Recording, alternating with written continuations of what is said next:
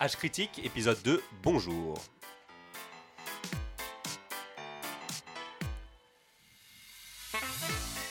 Aujourd'hui avec moi autour de cette table, Adrien, Bonjour Jean.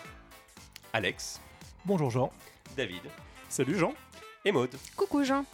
Au sommaire de cet épisode qu'on espère plus radio-actif que téléscopé, on va déjà prendre quelques minutes pour présenter un peu mieux l'émission. Ensuite, on attaquera par un mini dossier société. Alex, de quoi vas-tu nous parler? Alors je vais vous parler d'écriture inclusive et de genre neutre aujourd'hui.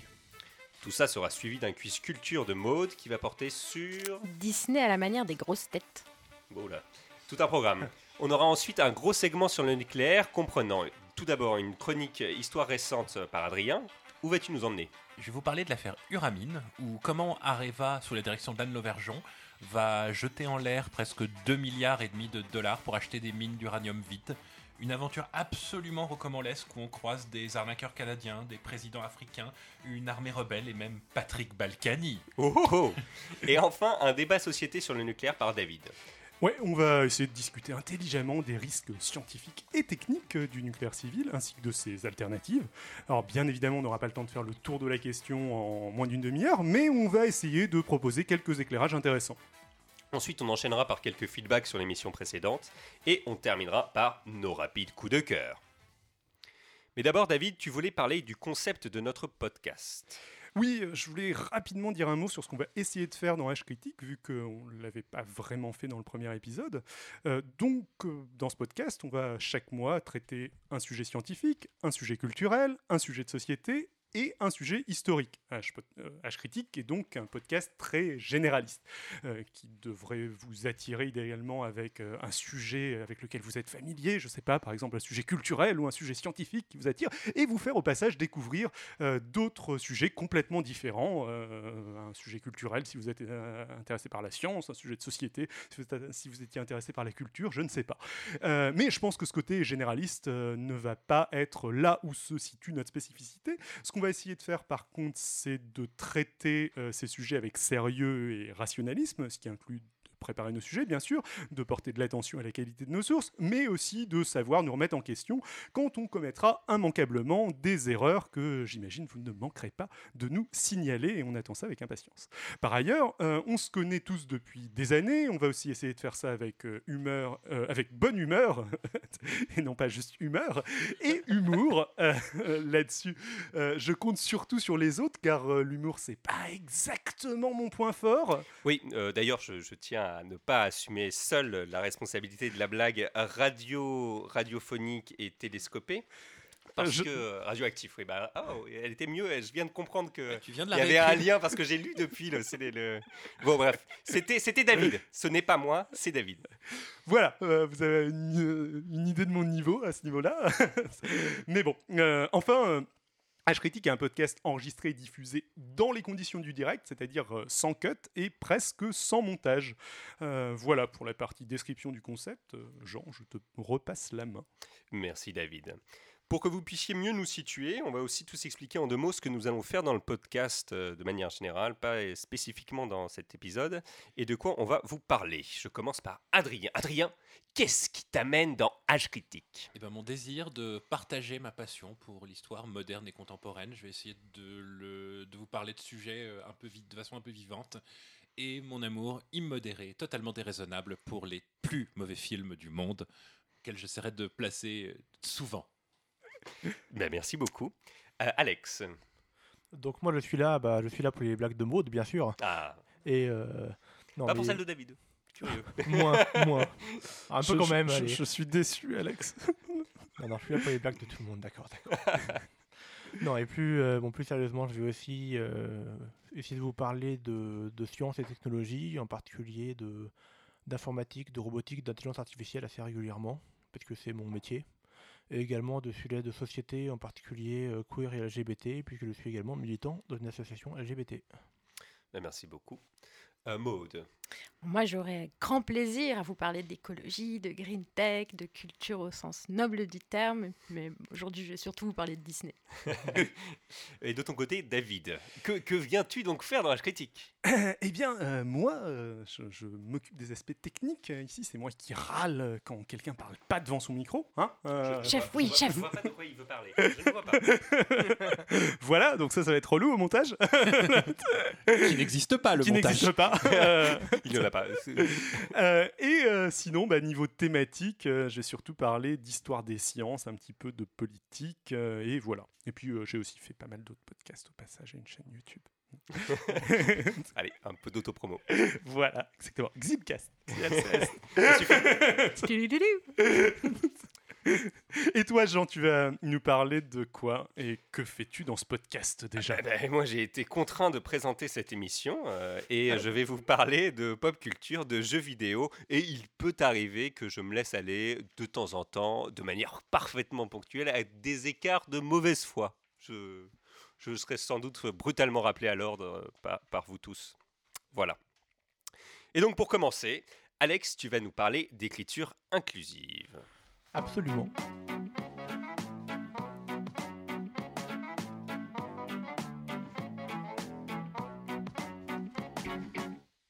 Alors, l'écriture ou la langue inclusive, qu'est-ce que c'est? Eh bien, on peut. Bon, moi j'aime bien partir des définitions. On peut repartir des définitions données par exemple sur Wikipédia, qui va définir ça comme euh, un ensemble de règles et de pratiques qui cherchent à éviter toute discrimination supposée par le langage ou l'écriture.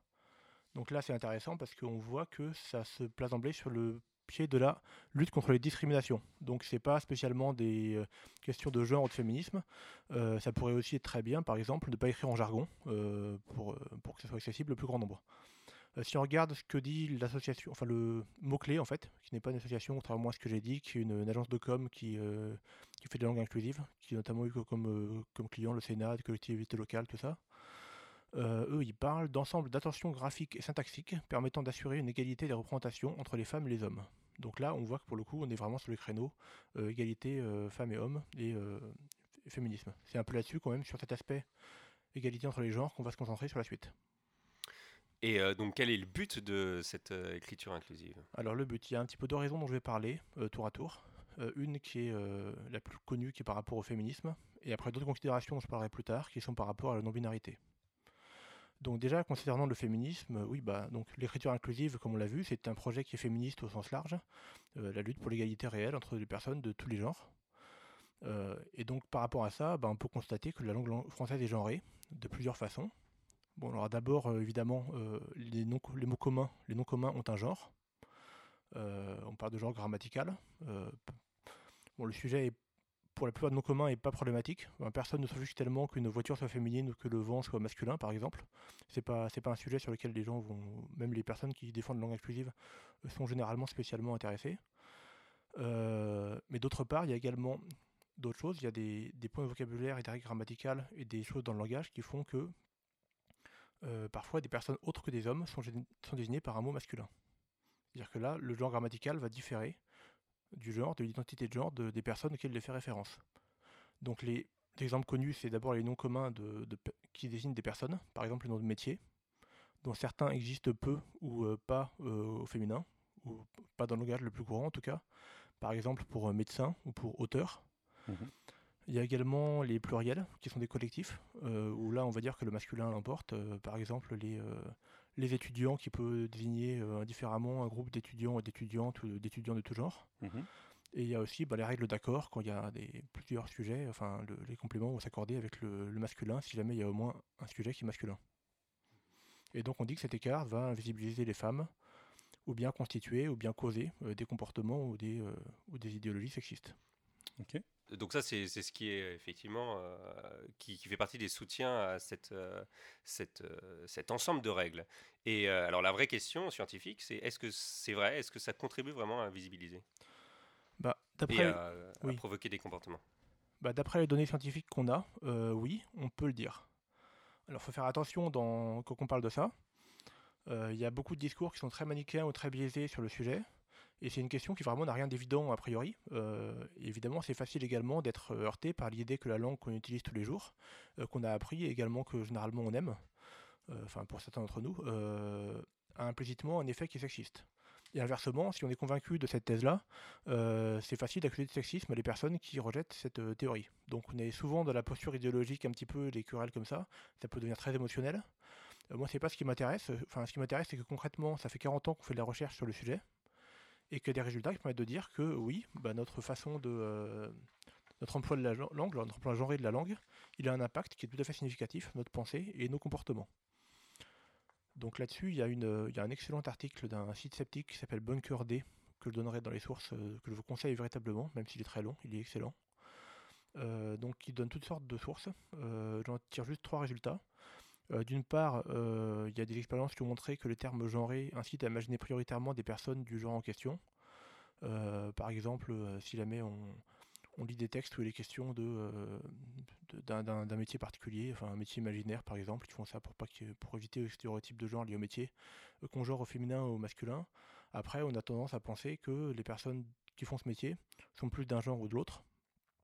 Et également sur des jugements de désirabilité et de compétence, c'est-à-dire par exemple que si on va écrire, euh, donner à des gens une description du métier de psychologue, je crois que c'était, euh, qui est écrite euh, en, en- en parlant de personnes euh, masculines, féminines ou de façon indifférente ou en mettant les deux genres. différents panels, ouais. C'est ça, voilà.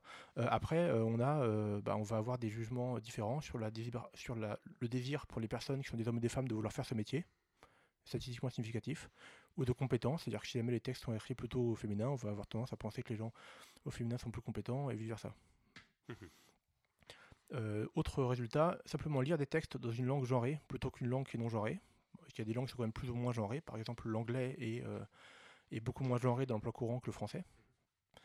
Euh, on a montré que ça pouvait influ- influer sur les pensées sexistes. Il y a une étude qui a été faite, vous avez fait lire à des étudiants et des étudiantes en Amérique qui avaient un très bon niveau euh, en français, c'est des étudiants anglophones mais qui étaient très très bons en français, euh, simplement du Harry Potter en anglais et ou en français. Ils ont aussi fait l'espagnol, je sais plus quel résultat. Euh, et donc simplement le fait de lire de, dans une langue, euh, après ils ont passé à ces gens-là un questionnaire sur le sexisme, enfin un questionnaire type questionnaire psychologique, et donc il montrait qu'après avoir lu des textes dans une langue plus genrée, statistiquement on avait des points de pensée qui étaient plus sexistes. Donc tout ça, c'est des petites études qui sont euh, à une petite échelle. On peut se poser la question à grande échelle, est-ce que ça, ça tient vrai? Parce que c'est vrai sur des petits groupes, c'est vrai sur quelques euh, minutes après avoir lu la, employé la langue. À plus grande échelle, il y a des études qui ont été faites sur les corrélations entre le fait qu'une langue soit fortement genrée ou non et le, ce qu'on appelle le Global Gender Gap, qui est donc un ensemble, un indicateur de, euh, D'inégalité. euh, d'inégalité entre les, entre les femmes et les hommes euh, Dans qui un est- pays, dans un pays ouais. qui est utilisé pour mesurer ça. Et on a montré qu'il y avait une corrélation entre les langues, euh, des langues très genrées comme le français, et d'autres également, c'est pas que le français, et, et un plus grand gender gap. L'espagnol par exemple, je crois qu'il y avait, enfin, je- bon, il y en a d'autres également, voilà. Donc ça c'est une, ça c'est une corrélation pour le coup, c'est pas une causalité que ça montre, mais on a cette corrélation à grande échelle et ces petites causalités sur des études expérimentales psychologiques. Donc ça peut bien montrer que effectivement, euh, a priori, il y a, il y a bien un effet. Bien, oui, un effet réel.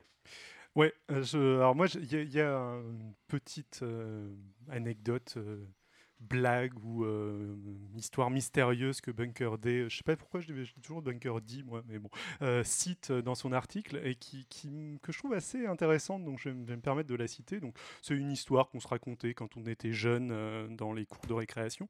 Et l'histoire est la suivante il y, a, il y a un père et son fils qui sont, qui sont en voiture, ils ont un, accident et le, le père meurt sur le coup. le fils est emmené par les, par les urgences, il va, il va à l'hôpital.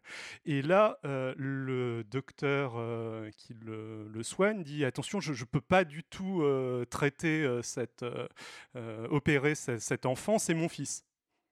Comment est-ce possible? Alors, est-ce que vous avez. Je sais qu'Alex et je pense Jean ont le, le- la Un solution. couple gay. Alors, non. Ah non, Oh là là Maud, tu l'as ou pas? C'était pas leur fils, c'était leur fille? Non. Non. La blague C'est est là, plus drôle elle- quand c'est un c'est- bah, t'as presque, presque, la solution en fait. T'as Euh, presque la solution, mais c'est pas ça. Parce bah- qu'un docteur, euh, ça n'induit pas forcément que ce soit un homme. Un docteur, Le- le- le- ça, ça peut tout à fait être une femme, mais une femme peut avoir euh, tout à, peut tout à fait avoir un fils. Euh, donc le et en effet, enfin je veux dire instinctivement, Quand on imagine la scène, on- quand- au moment où on dit un docteur, euh, moi je vois un, un bonhomme en blouse blanche. la, la blague marche Voilà, oui. Parce que il y a de euh, l'invisibilisation des, femmes liées à la grammaire française. Sinon, la, la blague ne marcherait pas. Alors, bien sûr, c'est juste une anecdote. hein, ça n'a pas du tout de valeur de preuve. Et les, les études que citait Alex sont, sont bien plus importantes en termes de, euh, de euh, scientificité, etc. Bah, L'avantage, c'est que ça mais- illustre vraiment à l'échelle personnelle, Oui. quand on nous raconte ça, qu'effectivement, nous-mêmes, même, même, alors que là, en plus, on le fait dans un contexte où, en plus, on appuie sur le fait que c'est, on est censé être inclusif. Si, si Donc, vous avez euh, du mal à trouver, euh, Si- vraiment. si, jamais euh, vous avez hésité, ça, ça prouve que quand même, il y a un effet. Quoi. Mm. Oui. Ça illustre qu'il y a un effet, parce qu'il y a un effet. Ça a été prouvé autrement. Et donc, euh, pour le coup, est-ce que c'est pour autant prioritaire d'essayer de- d'imposer ou de véhiculer euh, cette langue inclusive? Bah bon, euh, au vu de la dernière étude qu'on a vue sur les, les corrélations à grande échelle, on pourrait imaginer que ça a quand même un certain intérêt, enfin que c'est important. Euh, bon, et indépendamment de là, est-ce que c'est important, enfin est-ce que c'est responsable de un peu du sexisme, de beaucoup du sexisme, euh, d'une partie, enfin j'en sais rien, mais ça me paraît pas une très bonne raison pour ne rien faire. hein. C'est pas, euh, enfin c'est de la même façon, euh, c'est pas parce que par exemple, euh, enfin c'est pas parce que y Enfin, a- c'est pas forcément le seul responsable, évidemment, ça, voilà. mais euh, Mais on peut quand même faire quelque chose à ce niveau-là. Oui. Et puis bon, prioritaire, je sais pas, enfin prioritaire sur quoi également, enfin pas forcément sur, enfin sur tout, d'accord, ok. Mais je veux dire, c'est pas, enfin c'est pas comme s'il y avait une compétition entre différentes choses qu'on pouvait faire, il fallait absolument Voilà, en faire peut- une. Euh, pr- prêter attention aux mots et à la langue qu'on emploie, euh, c'est pas forcément très coûteux, euh, ça a un impact, c'est important.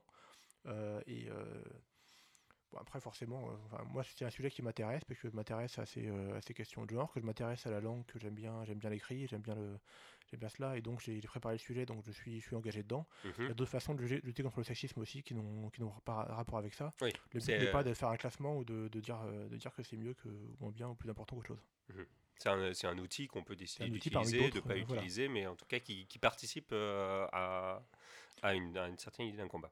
Et bah du coup, comment est-ce qu'on fait pour euh, utiliser une langue inclusive? Bah, il y a déjà un certain nombre de choses. Quand je parlais vraiment de faire attention aux mots qu'on emploie, il y a des fois où c'est pas plus compliqué que ça. Euh, par exemple, il y a moyen d'utiliser des, euh, des mots qui sont épicènes, c'est-à-dire dont euh, le féminin et le masculin sont équivalents, sans pour autant qu'ils soient spécialement connotés au masculin ou au féminin.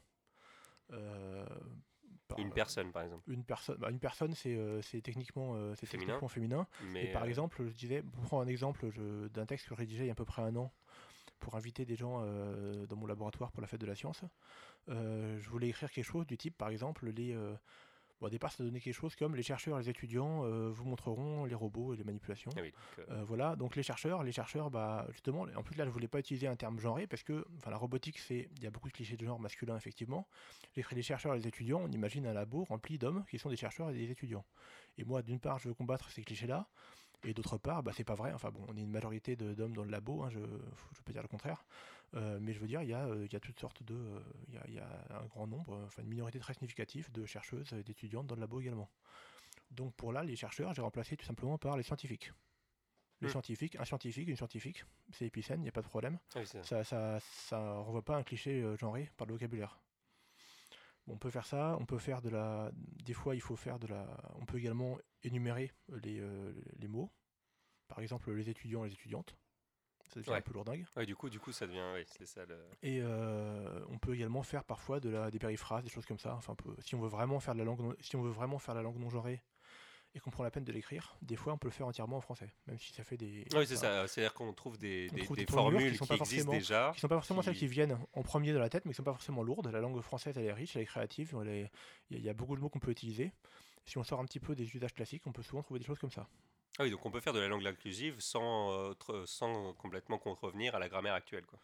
C'est ça, sans, sans sortir forcément parfois de la grammaire, euh, de la grammaire entre guillemets classique. La langue inclusive, c'est pas que le, euh, que le point médian. C'est pas que le point médian, par exemple. Alors, le point médian, justement, j'y j'y viens. Enfin, quand ces choses-là ne, ne- ne- ne suffisent pas forcément, euh, on peut utiliser justement, enfin, faire appel à la créativité, faire euh, donc modifier, enfin, proposer des variantes de la langue française euh, qui, euh, qui seraient plus inclusives.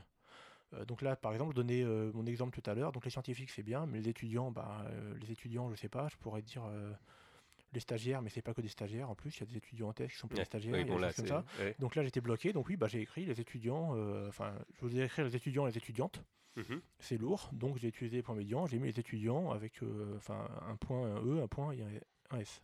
Mhm. Donc pour moi c'est essentiellement une contraction, c'est un raccourci d'écriture.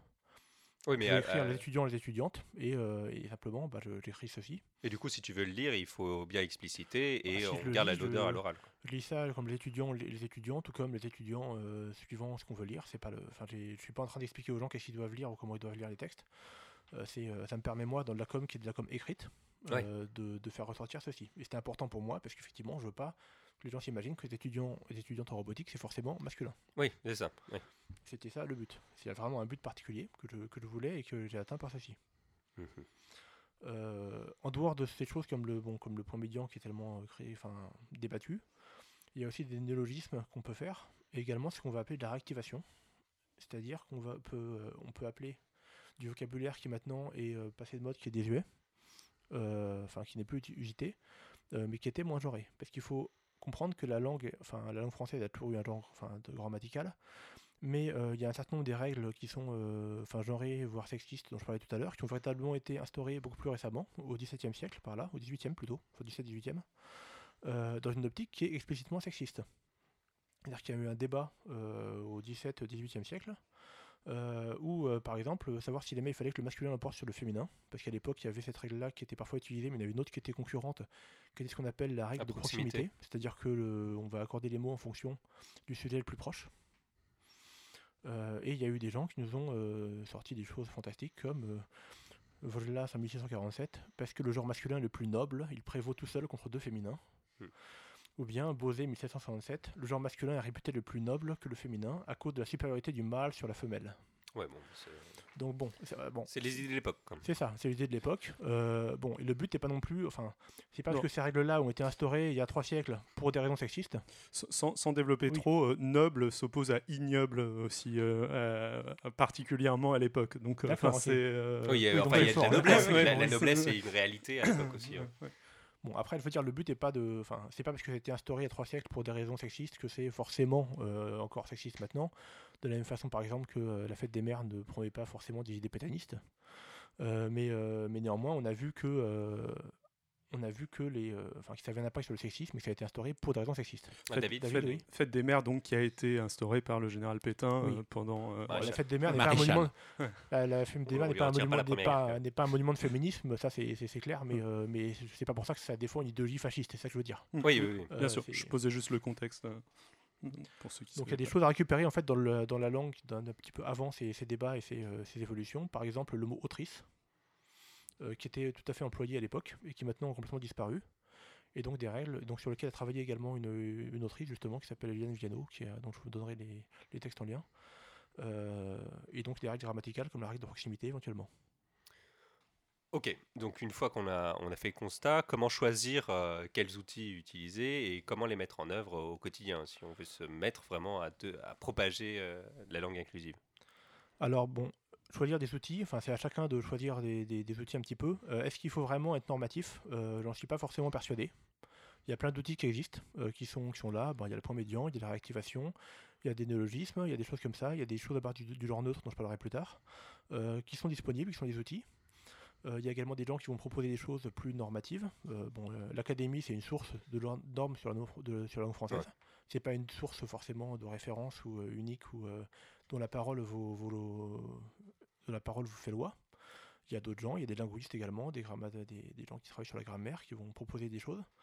Il y a tout un outil, et là-dessus, je veux dire, je, je, tendance à dire euh, à chacun de regarder, de se documenter, d'utiliser différentes choses, et ce qui marche euh, survivra finalement. Ouais. Le langage, c'est une pratique pour moi. C'est quelque chose de vivant, ça s'enrichit, ça évolue.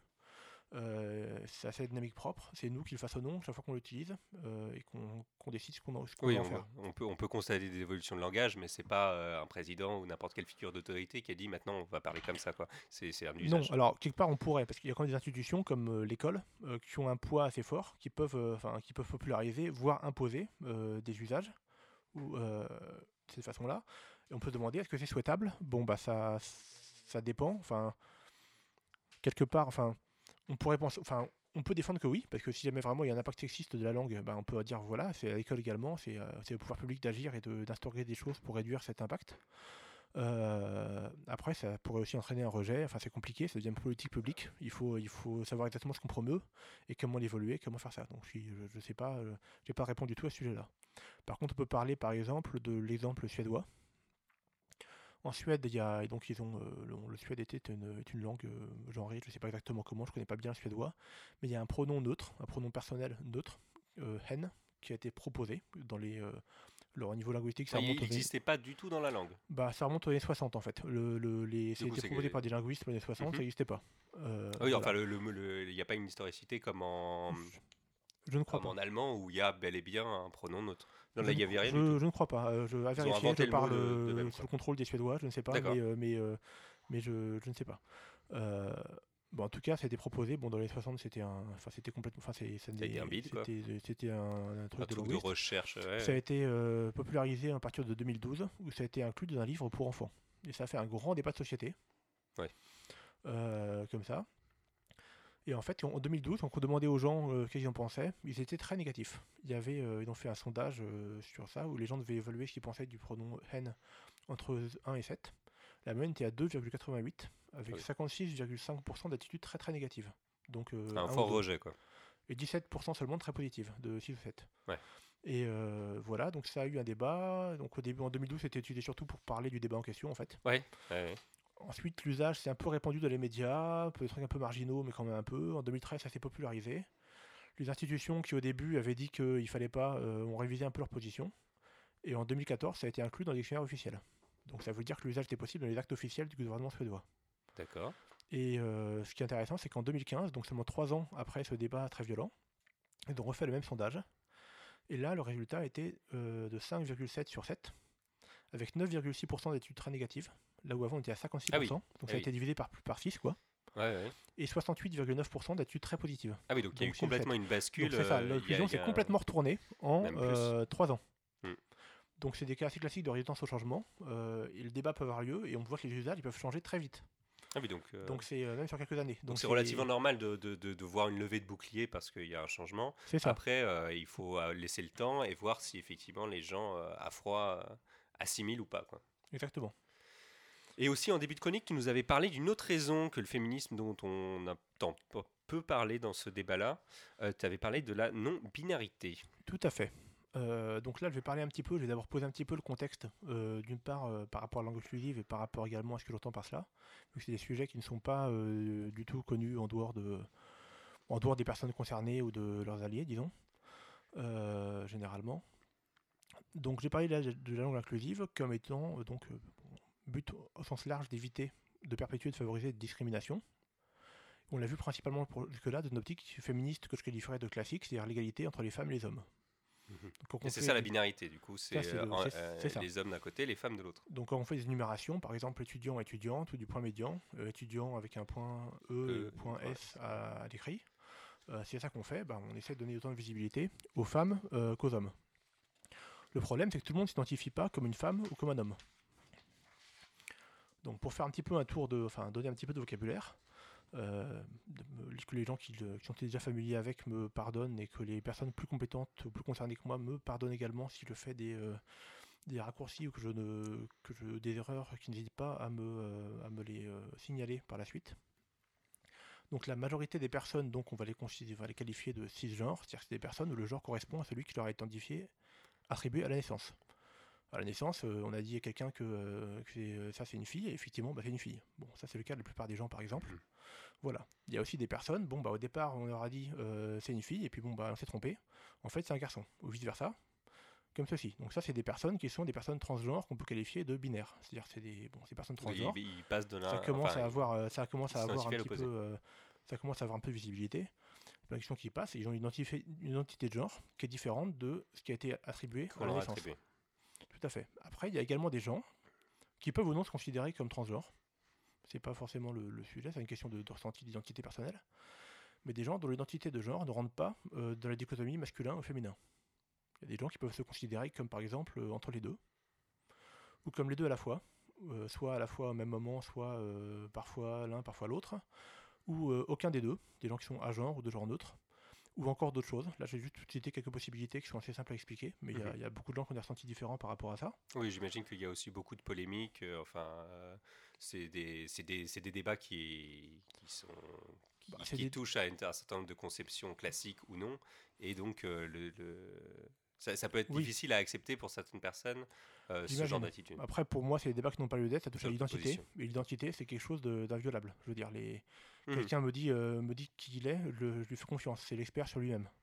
C'est c'est la ou, ou l'experte. C'est c'est pas le, c'est pas un débat qui peut avoir lieu d'être pour moi. Et il a lieu tout de même. Il a lieu néanmoins. Mais- Mais je, je- je- je le déplore Mais, à ce voilà. niveau-là. Je considère ça abusif par rapport aux personnes concernées. Bon. Mais bon, c'est pas le sujet C'est pas le sujet, voilà. du, du débat qui est ici. Euh, donc, donc ces personnes-là donc, ont leur vocabulaire pour se décrire, forcément. Donc il y en a qui n'ont rien à faire de cette histoire de genre-là, qui vont utiliser un genre grammatical ou l'autre, bah, qui même si euh, elles ont une identité non binaire vont dire ok bah moi euh, moi c'est il ou moi c'est elle. Euh, Il y en a qui se s'en fichent complètement, qui euh, pronoms indifférents. Euh, je connais quelqu'un, euh, je peux lui, euh, dire du il, du elle, il n'y a aucun problème. Il y a d'autres qui innovent. Euh, par exemple, il y a avec des pronoms, par exemple, des, pronoms qui seraient euh, non binaires. Le plus courant, le plus utilisé, c'est IL, IEL. Oui, donc il une sorte est- de ouais. contraction de il et elle. Qui Et du est, euh, coup, il, il contient une forme de bi- binarité. il contient une forme de euh, binarité, mais du coup, tu as les deux à la fois. Donc, on peut dire que ça Ouais. neutralise, mais c'est d'accord, c'est une- c'est non binaire dans le sens où c'est pas l'un ou l'autre. Mais ça reste sur le spectre de la binarité. Bon, enfin, Bon, il y a, après, il y a, on pourrait parler longtemps du sujet. Je suis pas non plus. euh, Enfin, il y a des gens plus litiges que Mhm. moi pour en parler. Je ne veux pas surpris ce qu'ils ont à dire. Je veux juste surtout parler de langue. Autre euh, pronom euh, utilisé, c'est al. Pareil, on a la logique avec il et elle. On entend aussi parfois ul et ol. Bon, euh, beaucoup plus rarement. Bah, pour moi. YL, j'ai pas vu, mais dur à prononcer. Et donc quelques innovations aussi dans les autres pronoms. Par exemple, on a du CLE ou du LE pour euh, pareil pour faire des, des pronoms euh, enfin, Ah, pour ceux et celles. Ah Oui, pour ceux Pour pour, remplacer euh, ceux eux, et euh, pour celles. eux euh, et D'accord. ceux et eux et voilà. Donc, donc voilà, donc ça concerne une minorité de gens forcément, mais c'est une minorité qui existe, je veux dire, euh, bon, qui existe et qui, euh, dont je connais euh, pas mal de monde concerné, je veux dire. Si on veut être inclusif, ça semble une bonne idée d'être inclusif envers tout le monde et de pas laisser des gens sur le côté. Et à ce niveau-là, enfin c'est, force m'est de constater que les pratiques classiques d'écriture inclusive sont souvent, enfin peu inclusives finalement. Ouais, par Comme le à ça point médian, justement. que le point médian, l'énumération. Parce que même, enfin, Mm. quelque part, même si jamais je ne fais pas de langue inclusive du tout, que j'écris euh, les étudiants de façon classique, comme collectif pour désigner tout, tout le monde. Bah, L'utilise d'une langue qui est, euh, qui est pas inclusive, dont on a vu les problèmes, mais quand j'écris ça, je, que je lis ça, je sais que ça désigne tout le monde, indifféremment du genre.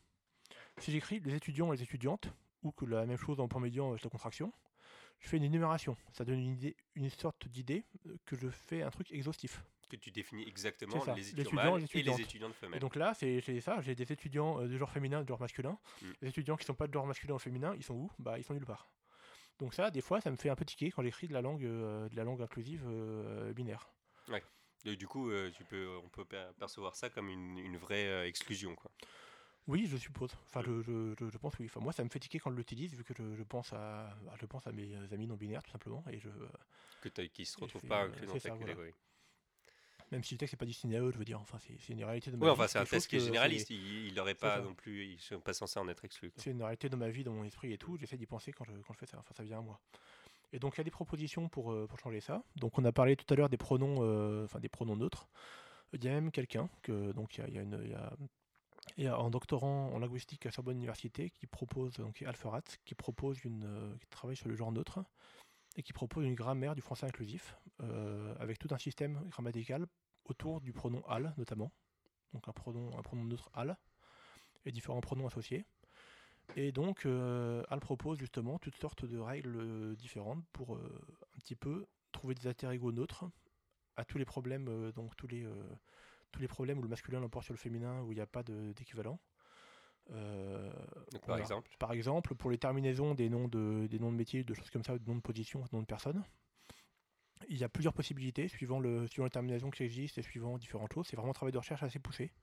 Euh, elle a vraiment considéré plusieurs possibilités euh, et, euh, et dans son livre d'ailleurs, euh, elle explique exactement comment elle a fait son choix, quels, quels sont les éléments qui ont, joué. Donc par exemple, pour il y a des terminaisons en R, par exemple sénataire, administrateur, auteur. Hein, Ah oui, d'accord. sé- sénataire, donc ça remplace Sénateur sénatrice et sénateur, sénateur. c'est ça. Et, ça remplace, et, ça- euh, et ça remplace pas inclut en forcément, ça complète. Ouais, ça voilà, complète. complète. ouais, complète. exactement. ouais, ça complète. Et sinon, et pour des choses, c'est plus, c'est plus, euh, plus compliqué parfois. Par exemple, on va trouver souvent des terminaisons en X pour le singulier ou en Z pour le pluriel. Par exemple, euh, doctorant, Ah oui, tu l'as marqué là avec un X. qui sont euh, souvent muets, en fait, et phonétiquement indistinguables, souvent du masculin. Donc là, c'est uniquement en termes écrits. C'est plutôt pour l'écrit, effectivement. C'est plutôt pour l'écrit. euh, et je veux dire, il y a véritablement également dans, dans, ce, dans cette langue une, euh, une volonté enfin, de lisibilité de facilité d'usage. Et personnellement, à, quelques exceptions près, je trouve vraiment que le contrat est, euh, est rempli. Je donnerai les références, vous pouvez aller voir le système en ligne également. C'est vraiment à la fois un travail de recherche, enfin, c'est, qui est issu de travaux en linguistique, je veux dire. elle travaille sur le genre neutre en tant que sujet de recherche pour sa thèse. Et d'autre part, une proposition pratique qui est employable pour communiquer, pour faire de la langue, pour faire de la littérature. Euh, elle a écrit un roman aussi dessus, et c'est pas la seule personne à l'avoir fait. Euh, donc euh, c'est promu sans, avoir de, de à être imposé. Et donc là, le but, c'est vraiment, d'une part, pouvoir désigner des personnes qui ne sont pas d'un genre binaire, et également de remplacer le collectif, de remplacer le dire masculin d'un certain nombre de, si- de situations, dans une optique féministe plus classique. Par exemple, l'écrit, euh, les étudiants avec un Z debout pour les étudiants de tout genre. Également pour d'autres usages, par exemple impersonnel, on pourrait dire euh, Alpleu. Ah oui. Ou euh, également tout ce qui est genre inconnu ou indifférent. Par exemple, on peut dire euh, ces livres sont classés par auteur plutôt que par auteur ou par autrice. Ou par auteur et autrice, lourdingue. Très bien. Et justement, là, depuis tout à l'heure, euh, tu as commencé à utiliser euh, ce On l'a pronom. Et effectivement, à l'oral, euh, on se dit elle. on- enfin, à l'oreille, ça passe bien. Et euh, si, si on n'y prête pas attention, je pense qu'en plus, Bah, les gens. l'utilise euh, assez naturellement maintenant. voilà. Pour, bah, là, je l'utilise pour parler d'Alpharas, qui est une personne de genre non binaire, effectivement. Mais on peut l'utiliser de différentes façons. J'ai pas écrit toute ma chronique en genre, en genre neutre, mais c'est euh, c'est utilisable. Non, ce qui est intéressant, c'est qu'en effet, je pense que même. Bon, là, c'est vrai qu'il y avait ta chronique avant, euh, enfin, pendant est expliqué pendant, mais je, je pense que ça peut interroger, mais en tout cas, que ça pose aucun problème de compréhension, même à quelqu'un qui n'a jamais entendu, entendu parler, du, concept. Ouais, ouais, Ce qui est pas évident, enfin, le. Non, effectivement. ouais, euh, le- Mais je pense que c'est un des avantages de- d'avoir ça qui est réfléchi euh, longuement et euh, de façon érudite par des linguistes euh, qui se posent vraiment ces questions-là. Euh, Est-ce que euh, c'était autour de cette table, euh, d'aucuns auraient des questions D'aucuns et d'aucune, je suis mauvais, voilà. Donc, hein, Euh, moi, j'aurais éventuellement juste une réaction euh, rapide. Enfin, tu l'as peut-être Oui. déjà abordé, mais le, euh, enfin, c'est- c'est c'est très anecdotique, mais pas mal de, de gens euh, se heurtent euh, en mode euh, sacralise un petit peu la, la grammaire française en considérant que euh, c'est un truc euh, C'est des règles qu'on a appris ah, petit. oui, et, euh, euh, euh, euh, immodifiable euh, qui existe de tout temps, etc. Enfin, grammaires amuse- ah oui, amusez-vous à lire un texte en vieux français euh, Oui. de, et euh, regardez si, euh, si ça va pas. euh. Adrien Pour, citer justement, euh, amusez-vous à lire un poète que les amoureux du français vont citer euh, très souvent. François Villon, le fameux euh, poète bandit euh, du euh, 16e Pas forcément siècle. très C'est- recommandable. C'est pas le, mais le prince vampire de Paris, il me semblait. Euh, non, mais c'est autre chose. Mais Pop culture. Amusez-vous à le lire dans le texte original. L'orthographe est un peu aléatoire, la grammaire Ouais. n'a pas du tout le même sens que nous. Certains mots, euh, ils décident volontairement de mal les écrire pour la beauté du son. Et euh, Oui, donc c'est la, la langue, euh, qu'elle soit écrite ou orale, est quelque chose de malléable. Et en plus, après, il y a toutes les, les influences d'autres langues, le vocabulaire. Tous- tous les ans, on, on a régulièrement un, un marronnier euh, journalistique euh, qui sort, qui dit les nouveaux no- mots à ajouter au dictionnaire. Enfin voilà, c'est c'est sûr que vouloir, vouloir faire des choses monolithiques, c'est un non-sens. Maude Maude Oui, j'avais euh, j'avais besoin d'une confirmation ou, euh, ou au contraire que, me- que tu me dises que c'est faux, mais j'avais en tête que euh, au-delà d'un de- ce dont tu parlais en fait quand les- des, termes comme autrice ont été supprimés de la langue française, Oui. au-delà d'un d'un sexisme entre guillemets passif, il y avait une volonté de structurer la pensée par une modification du langage et que c'était une des ce- ce- cette idée de de- d'empêcher euh, la, femme d'être active euh, dans, les, les aires intellectuelles, euh, dans la philosophie, dans l'écriture, euh, dans la culture. Euh, C'était une volonté de, retirer ces termes-là de la langue française et ça avait été une des motivations pour créer l'Académie française. Est-ce que c'est un mauvais souvenir que j'ai? J'en sais rien, je ne sais pas, mais ça me. T'as vu ce que ces personnes-là écrivaient à l'époque, euh, ça me surprendrait pas. Euh, je, je, sais pas, je ne pas prêter aux gens. Enfin, je, je suis pas plus expert que toi sur la question, je, je pense, et euh, je pense que si jamais tu l'as vu, c'est pas forcément. Ça doit être vrai, je veux dire, mais je, je, je suis pas expert sur la question, mais c'est tout à fait possible. Enfin, après, est-ce que c'était juste Mais ces enfin, gens-là en particulier qui étaient sexistes et euh, qui ont euh, qui étaient en pouvoir et qui du coup ont fait un truc sexiste en répondant à leur pouvoir ou est-ce qu'il y avait vraiment une volonté de contrôle social institutionnalisé? J'en sais rien David? V- Venez euh, lire euh, hcritique.fr, notre site web. Nous nous renseignerons euh, après ouais l'émission. volontiers et euh, Adrien? Je propose de faire une chronique là-dessus la semaine prochaine.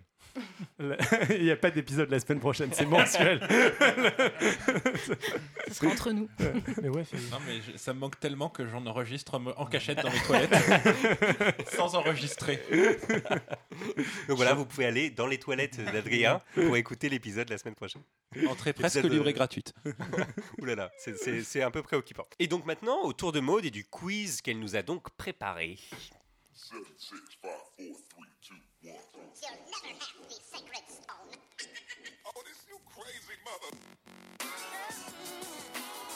Bienvenue à toutes et à tous au quiz Disney façon grosse tête.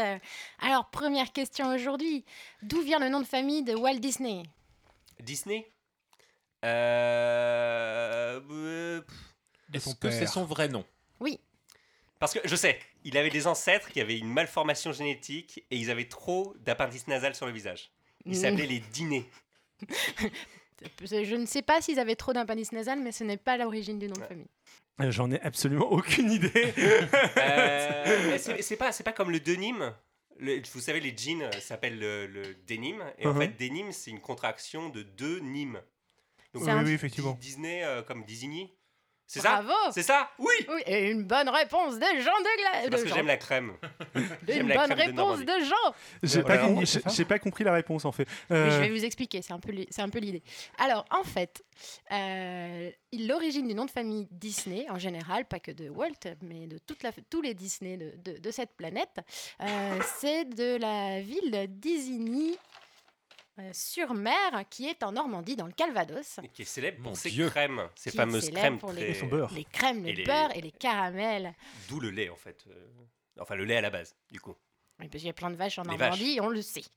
Euh, et donc, euh, il y a eu pendant la, les- la période de Guillaume le Conquérant, il y a eu des. Il y a eu Ah oui, des- tu reviens loin. Et oui, il y a eu des, des personnes d'Isigny qui se sont installées en Angleterre, qui ont vu leur nom de famille se transformer petit à petit de d'Isigny à Disney. Comme ça qu'on prononce Disney euh, Disney. aux États-Unis. Et pour la branche de Walt, elle, se, se- elle aurait émigré en Irlande à une certaine époque, puis aux, Aux États-Unis.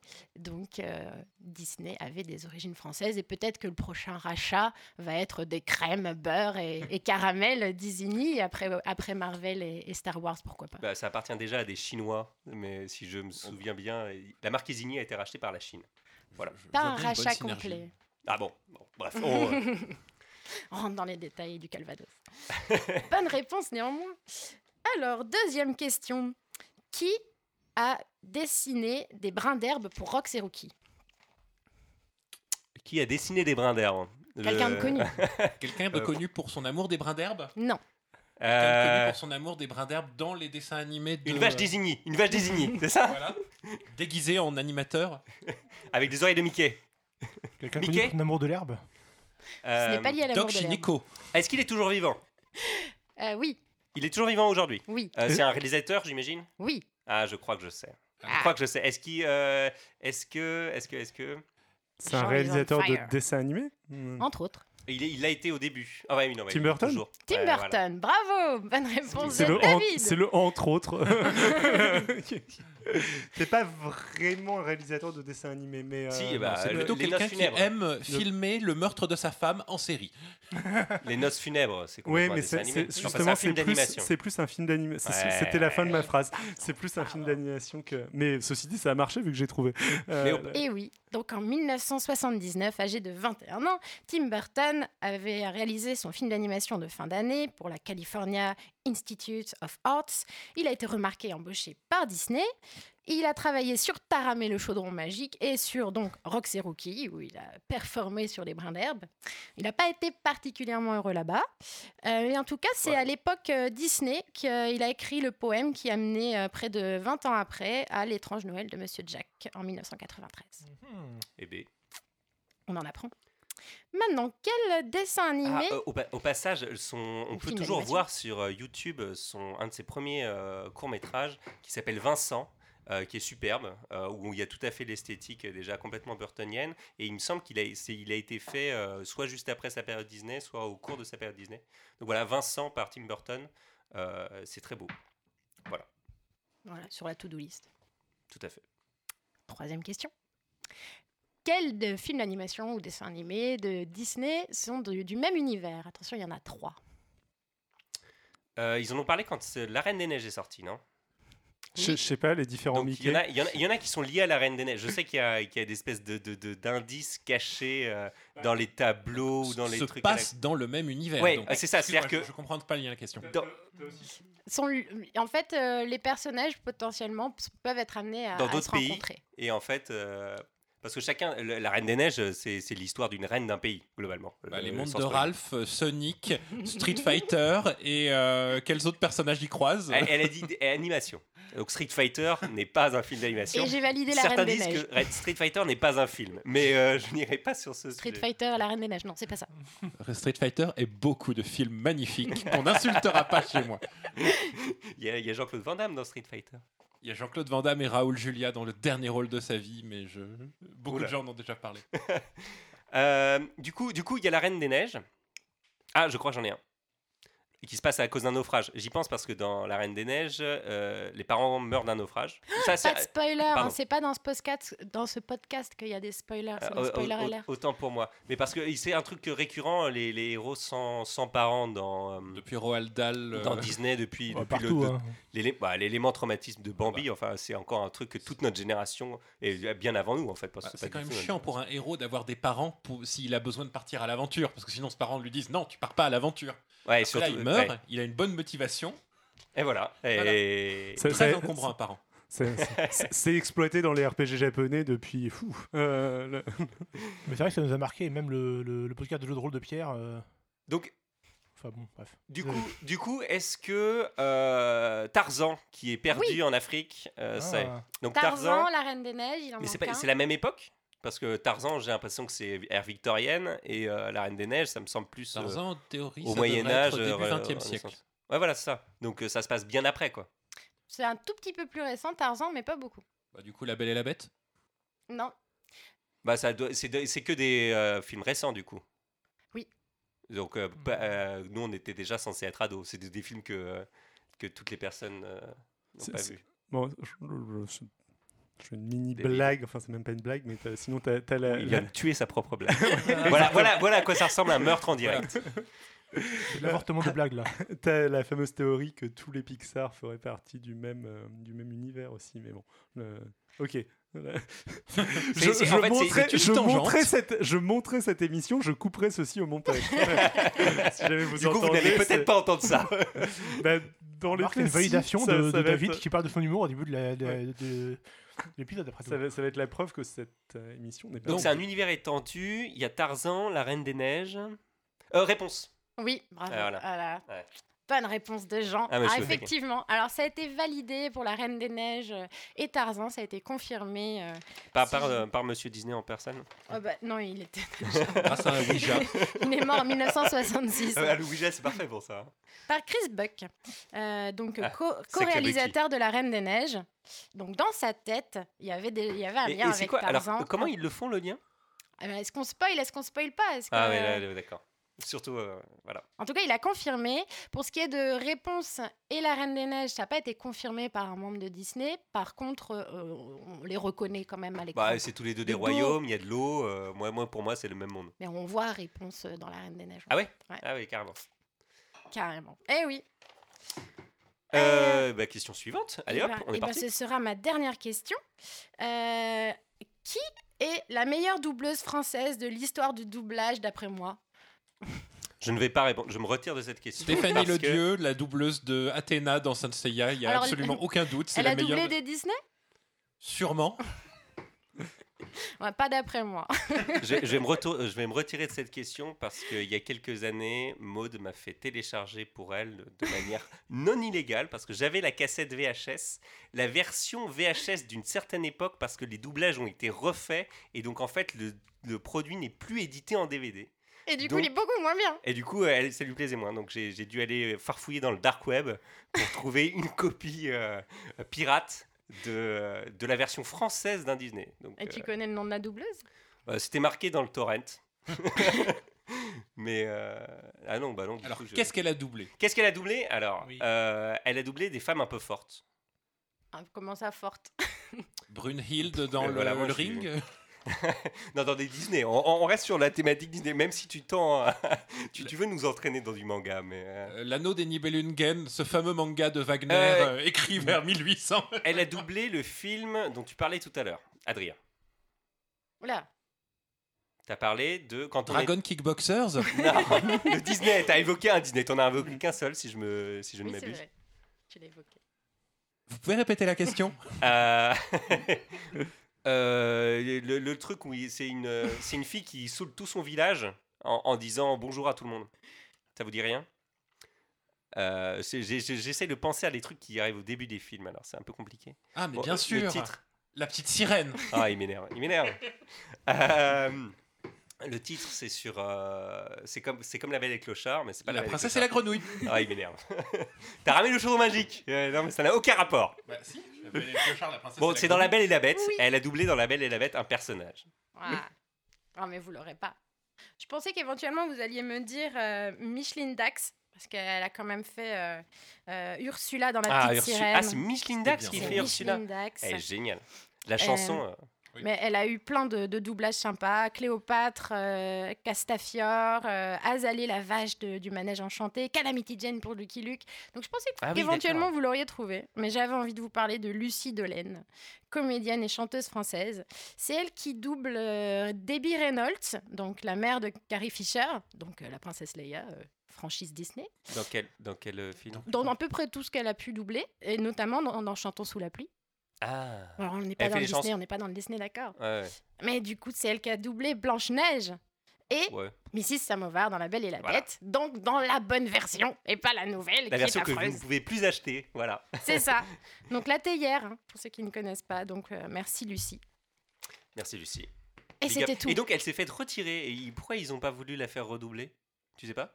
Je pose une question piège? Je ne sais plus. Euh, je risque de Euh. dire des bêtises. Il me semble qu'il y a une histoire qu'elle voulait pas, mais euh, mais Ou qu'elle je- demandait trop d'argent en Bah, je, c'est- sais plus si c'est dans Friends Enfin. ou dans La Belle et la Bête, mais oui, il y a peut-être une histoire comme ça, mais en tout cas, je l'aime pour, pour toujours. Comme quand ils ont changé les voix de Bender dans la version française de Futurama, qui pour moi reste un traumatisme. Voilà. J'ai jamais Ouais, vu la fin de Futurama parce que il n'y a plus la bonne voix VF de Bender. Voilà. C'était l'instant recueillement. Bref, Merci Micheline, merci Lucie. merci Lucie. Arrive maintenant notre segment sur le nucléaire qui va débuter par une chronique d'Adrien qui va nous raconter les déboires d'Areva.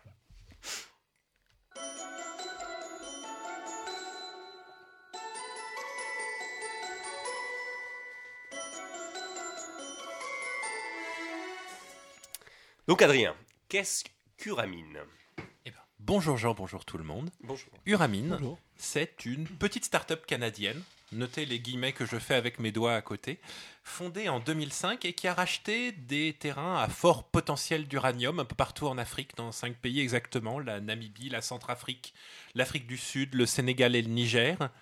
Et dans le contexte, en 2007, l'époque où Areva va tenter de la racheter, c'est le seul petit acteur indépendant sur ce marché extrêmement concurrentiel de l'extraction d'uranium et qui donc va attirer mécaniquement l'attention de tous les gros joueurs euh, qui vont et voilà et donc mais déjà à l'époque il y avait des petits éléments discordants qui auraient peut-être dû éveiller la méfiance de tout le monde. Je veux dire, la société était immatriculée aux îles Vierges britanniques. Oh, ça c'est Un courant, des fondateurs était à ce moment-là poursuivi en Corée du Sud pour fraude. Le- C'est moins courant du coup. fondateur était connu pour avoir euh, des petites arnaques boursières euh, il s'était pas fait avoir, mais bon, du, du pump and dump, je sais pas si vous connaissez, ou Explique en deux mots. où euh, on crée une société euh, qui a pas grande valeur, on attire son attention, on s'arrange pour que plein de gens le rachètent, et à ce moment-là, on revend tout et on se casse avant que ça s'effondre. Oui, Mais donc- une arnaque classique. Quoi. Voilà, c'est du, du classique. Et euh, la société elle-même avait déménagé sa cotation depuis la bourse de Londres vers la bourse de Toronto qui était beaucoup, beaucoup, beaucoup moins regardante sur les justificatifs de valeur, les, euh, délits d'initiés, les... euh, bref, il y avait quand même des petits problèmes. Et donc, on se retrouve en 2007, à un moment où la valeur de la compagnie s'envole, parce que en 2007, le nucléaire avait vraiment le vent en poupe. En fait, il y avait de nombreux, tous les pays émergents à l'époque rêvaient d'avoir leur centrale nucléaire, et euh, au point que euh, de nombreux analystes financiers commençaient à dire que l'approvisionnement en uranium mondial allait devenir très compliqué à l'horizon 2040. Oui. Et euh, bref, donc c'était le moment où le prix de la tonne d'uranium commençait à monter en flèche. Et donc, bah, je vais être forcé Ah oui, donc, de parler d'Areva. Oui, alors quelle était la, situation d'Areva, du coup, euh, à l'époque euh Bah donc je vais donc Areva, c'est le géant ultime du nucléaire.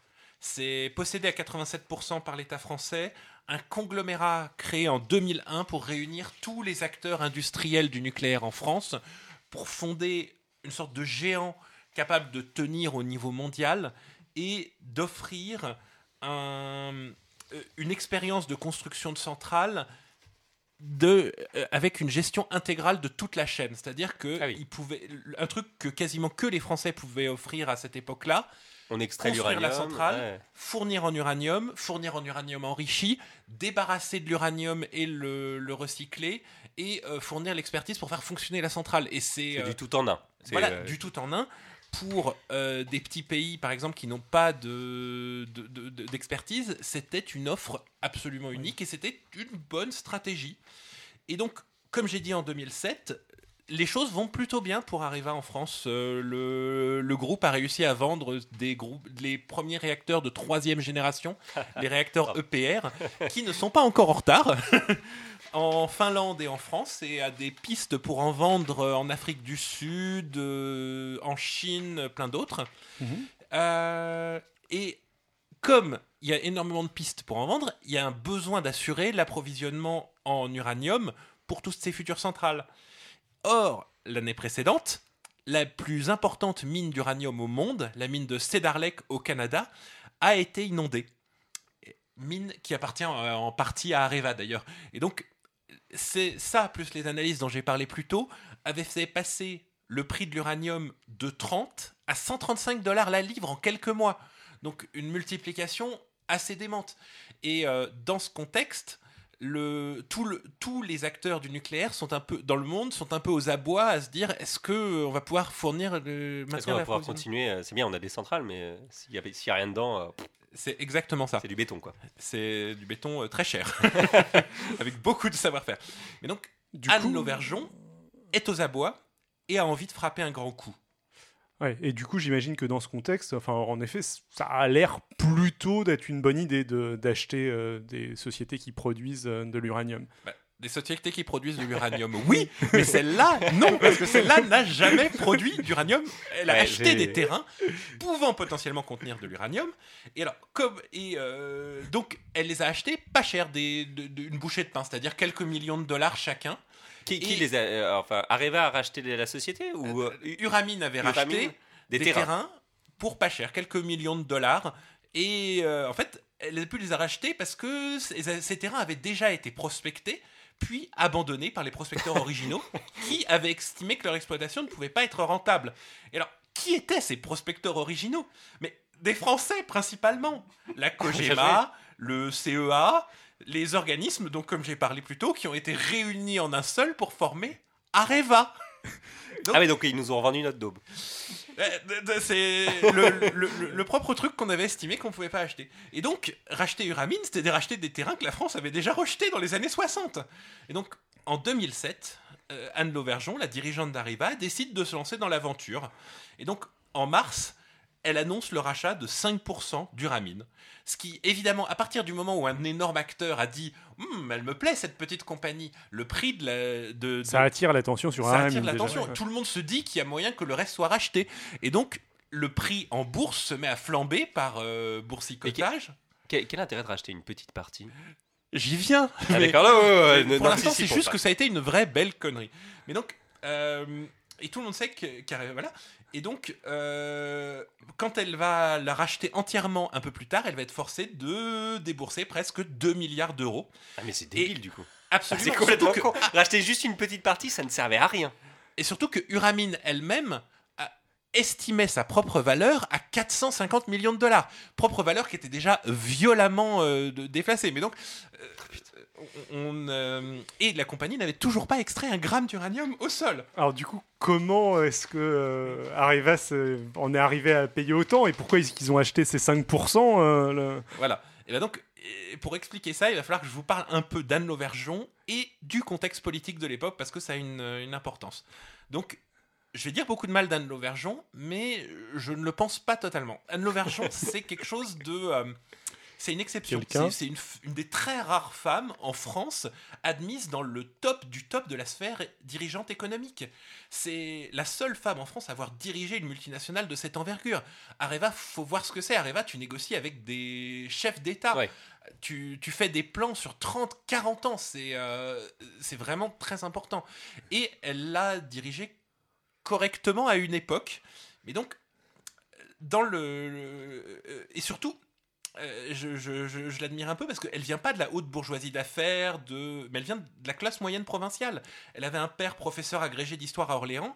Elle a gagné par ses compétences ses galons de dirigeante puissance et redoutée. Euh, elle est arrivée sous la gauche, mais la droite, elle a survécu au passage à droite. Euh, euh, dans un poste euh, qui, enfin, qui est dans- très dans politique en postes fait. Très euh, politique le- où on peut se faire débarquer euh, pour un souffle. D'ailleurs, ce qui va lui arriver plus tard, mais je spoil.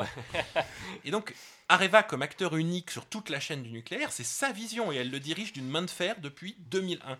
Mais avec une paranoïa grandissante de se voir éjecté avec, je rappelle, 2007, donc l'arrivée du nouveau président euh, comme Nicolas Nicolas, Sarkozy, Sarkozy, ouais. qui pourrait tout à fait vouloir séparer les activités d'Areva en de multiples entités pour en faire cadeau à ses amis milliardaires comme Martin Bouygues ou Bolloré. Euh, du coup, le premier versement de 5% a été fait juste avant l'élection présidentielle. Et en fait, le reste de l'OPA a été négocié entre les deux tours. Donc, à partir du moment où elle commençait à avoir une idée, je pense, de quel serait son sort juste après. Et euh, le rachat lui-même s'est réglé juste après. Si je devais spéculer, j'imaginerais que c'était une tactique pour se rendre plus difficile à renvoyer et pour faire en sorte que le, eh, on arrive avec le, un truc qui venait juste de commencer et qu'il fallait euh, laisser euh, le, le dirigeant en place. en mode- Ah oui, pour pouvoir le dégager plus tard. Pour pouvoir- potentiellement pouvoir Ouais. le dégager plus non tard. mais en mode on vire pas le capitaine au milieu de la tempête quoi. Voilà. Ouais, mais ingénierer une tempête pour ça, c'est quand même euh, assez, euh, assez violent, quoi. Ah la bah, grande c'est de la question, c'est à quel point elle a voulu le faire volontairement. Oui. Ah oui, euh, toi, de- oui. Toi, C'est- t'es dans, l'idée qu'elle elle l'a fait euh, d'une certaine manière en mode sabotage. c'est possible. Ouais. Bah, c'est vrai que ça n'a pas l'air pas- d'être la meilleure Pas nécessairement complètement sabotage, mais je, ne serait-ce que euh, elle a, Bah, le enta- fait de elle a 5%. entamé un truc euh, Alors, et euh, faut aller jusqu'au bout. ou, Enfin, elle, a, elle a une stratégie qu'elle a mis en place et qu'elle a commencé à engager. Et c'est peut-être pas une super bonne idée Non, de, de faire demi-tour à Acheter 180. 5% en bourse avant de racheter 100%, c'est complètement idiot. Ça n'a pas de justification autre que. Euh, Enfin, Bah, euh, c'est c'est faire monter le prix d'un truc pour vou- vouloir l'acheter ensuite. C'est c'est comme aller voir un. un- un- un- Ah, ce- un- ce- tu, tu vas chez voir un commerçant et tu lui dis Je veux juste goûter ça à 5 euros et après ils te le vendent trop- Ça, 3000. ça- ça- ça dépend. Il y a aussi de temps en temps, tout n'est pas disponible. Typiquement, c'est un petit peu la Oui, stratégie oui. de Bolloré. Hum. Bo- Bolloré, euh, il est hyper efficace pour acheter des boîtes en les rachetant petit bout par petit bout. Après, il essaie de faire ça discrètement. Mais je sais pas dans quelle mesure est-ce que Bah, vraisemblablement ça n'a pas été discret. Mais peut-être qu'elle espérait aussi que ce soit plus discret que Ah. ça et que ça attire moins l'attention. Le... C'est resté euh, pas trop. On n'a pas beaucoup parlé avant longtemps. Ouais, mais enfin, ça- l'action a de- augmenté. Après, j'imagine aussi que vu le profil des dirigeants d'Uramine, c'est pas tout à fait le genre de gens euh, qui voulaient le, Le garder le- secret. Ouais. du coup, eux, eux ont peut-être voulu euh, médiatiser ce qu'elle n'avait pas anticipé. Ma- Malgré tout, le truc, c'est que si les prix de l'uranium étaient restés à des tarifs aussi, euh, ça aurait peut-être pu se rentabiliser un jour. Malheureusement, et je vais y Ouais. venir, euh, ça n'a pas été le cas. Il y, ouais, avait des oppositions internes à tout ça euh? Euh, ouais, ouais, ouais. Ben, en fait, il y a eu pas mal, pas mal d'opposition interne. Euh, D'après plusieurs témoins, d'ailleurs, toutes ces, tous ces voyants d'alarme interne qui s'allumaient pour prévenir des dangers de la transaction, elle, Anne Lauvergeon les voyait comme des tentatives de déstabilisation contre elle.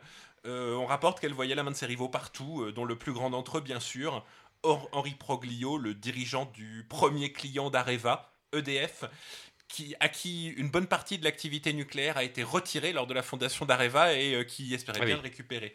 Mais donc, parmi ces alertes, bah, les géologues d'Areva n'ont pas eu accès au terrain des mines pendant, avant la transaction parce que on leur a dit il n'y avait pas le temps avant le rachat. Donc ils n'ont pas pu aller expertiser ou même euh, prendre des, des échantillons et mesurer combien Ils il y à avait. l'aveugle, quoi.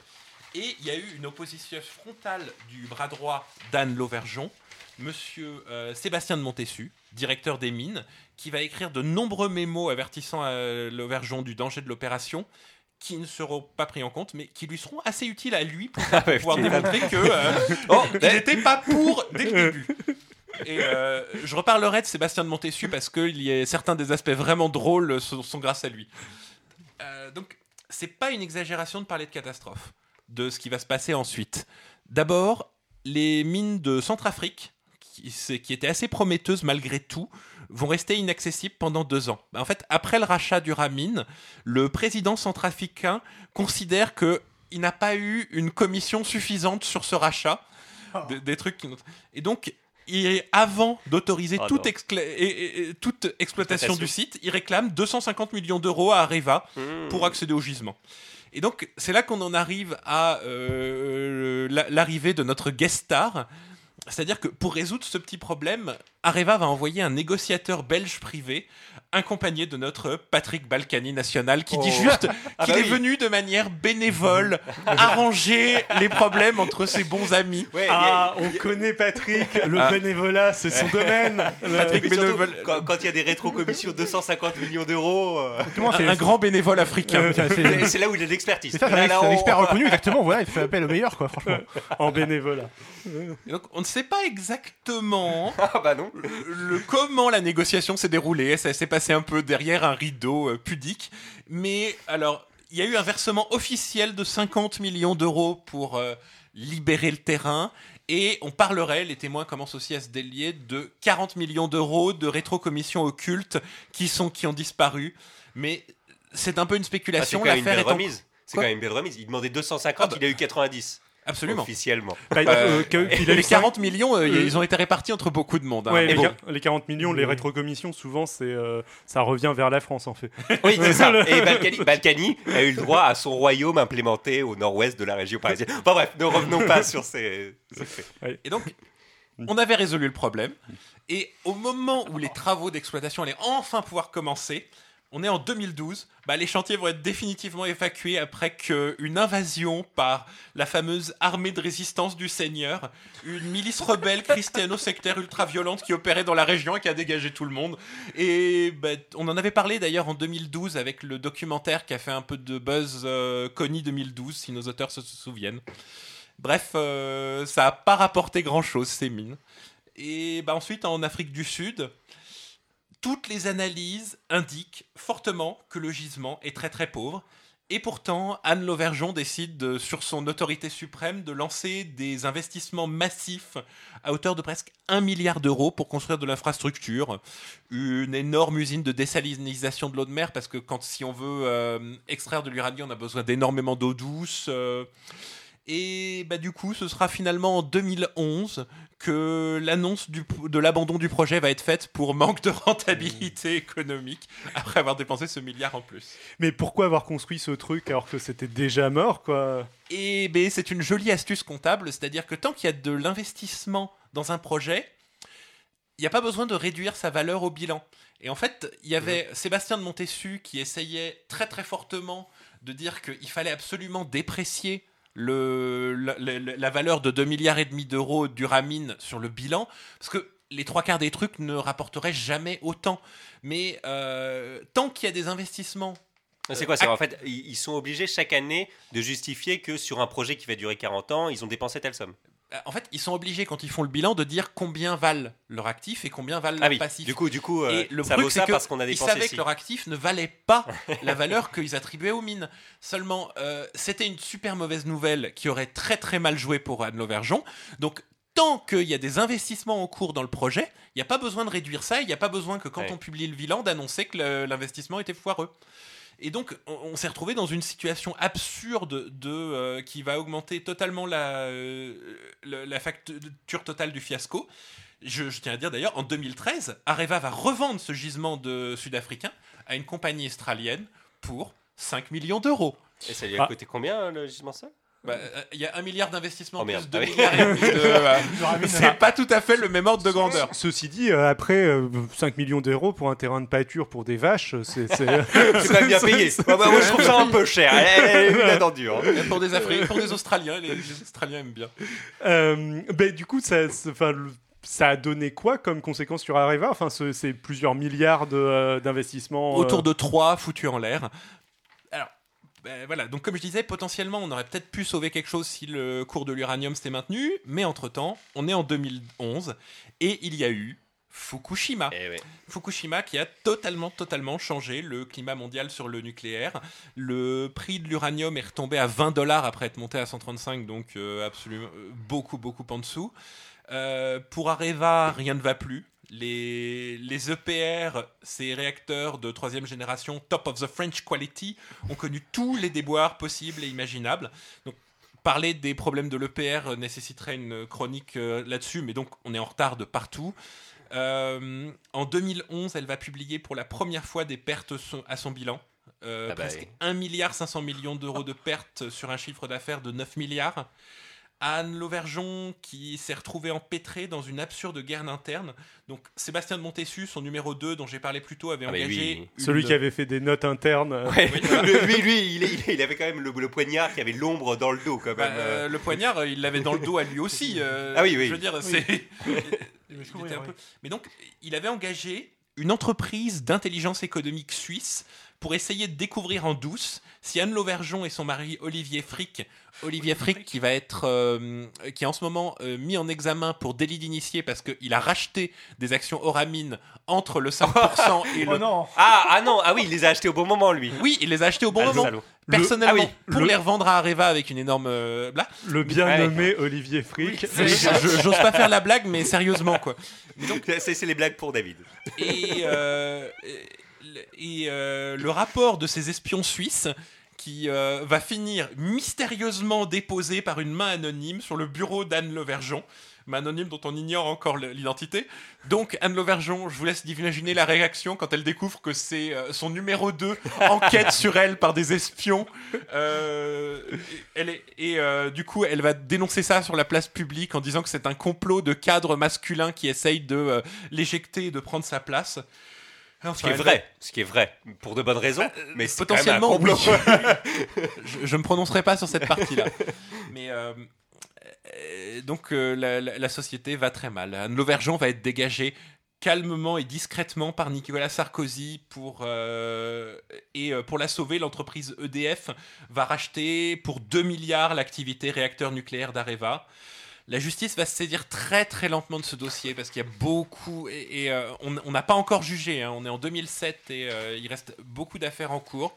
Je ferai un update. On commence à avoir une piste de euh, beaucoup de rétrocommissions qui ont circulé par plusieurs, plusieurs paradis fiscaux, mais ça, nécessiterait un, dossier entier. Et donc, je, voilà comment euh, euh, l'affaire Uramine a failli détruire le nucléaire français. Je, je rajoute que je crois même que Areva, enfin c'est pas je crois même, le Areva a même changé de nom ce- suite à Exactement, il s'appelle Orano maintenant. L'activité Ah bon, réacteur a été rachetée par. Enfin, L'activité Ah oui, a- été rachetée sur- et ce qui reste de l'activité a plus le nom du Orano, tout. ça, euh, voilà. euh, Areva. Non. Non non. Ah non, Ça euh, s'appelle Orano. Ça s'appelle Ah, Orano. Ils ont vendu, je crois, très récemment leur tour euh, à la défense. Enfin bon, c'est euh, c'est un cadavre d'entreprise quoi, le, ce qui reste de Ah oui. Enfin, il en reste la coquille vide où toutes les parties ont été. le, le- leur chiffre d'affaires. a, euh, Il, il reste une grosse activité maintenant, ils sont, mais euh, je, Je crois crois, que c'est ils euh, un tiers de- du chiffre d'affaires, 3 milliards maintenant Mais au je crois de qu'ils ont 9. divisé genre par 10 leur masse salariale ou un truc. Enfin, le, enfin en plus, c'est une, structure un peu bizarre avec euh, tentaculaire, avec euh, beaucoup de filiales et de- d'entreprises qui contrôlent. Mais je crois, je me cours peut-être sur le ratio, mais il me semble que, euh, avoir vu des chiffres disant que si tu faisais le- la masse salariale de, euh, de l'ex-Areva à son plus haut et de ses filiales et que tu comparais à maintenant euh, Oreno, c'est ça? Euh, Orano. Oreo. Oreo. Avec des vrais morceaux de radium dedans. C'est un nom de merde, je l'admets. Euh, T'avais euh, t'avais une division par 10 de, de la masse salariale, ce qui est, ce qui est assez violent. quoi. Donc, euh, ah, j'ai essayé de faire une blague avec uramine et juvamine, mais j'ai pas trouvé. Si ça va mal, c'est uramine. Jean est mon soutien moral Voilà. niveau, niveau blague. Euh, Alex. Alex. Est-ce qu'on sait ce qui est arrivé aux propriétaires originaux du Ramin Ah oui, Euh, euh, oui, du coup. Euh, C'est bah, je ne- n'ai pas d'informations là-dessus euh, en tant que tel. Je ne crois pas qu'il soit en prison, je ne crois pas qu'il soit poursuivi. Tout à l'heure, il Ouais. était en Corée du Sud, il est monté en Corée du Nord depuis. Je pense qu'il n'a pas été en prison en Corée du Sud, euh, je peux pas en dire plus. Là, je crois qu'ils viennent de fonder une nouvelle entreprise dans l'homéopathie, non euh,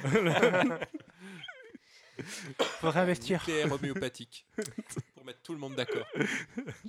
Et maintenant, après cette chronique qui nous a donné l'occasion de commencer à parler nucléaire, il va être donc temps de démarrer le l'instant que vous attendez tous, le débat.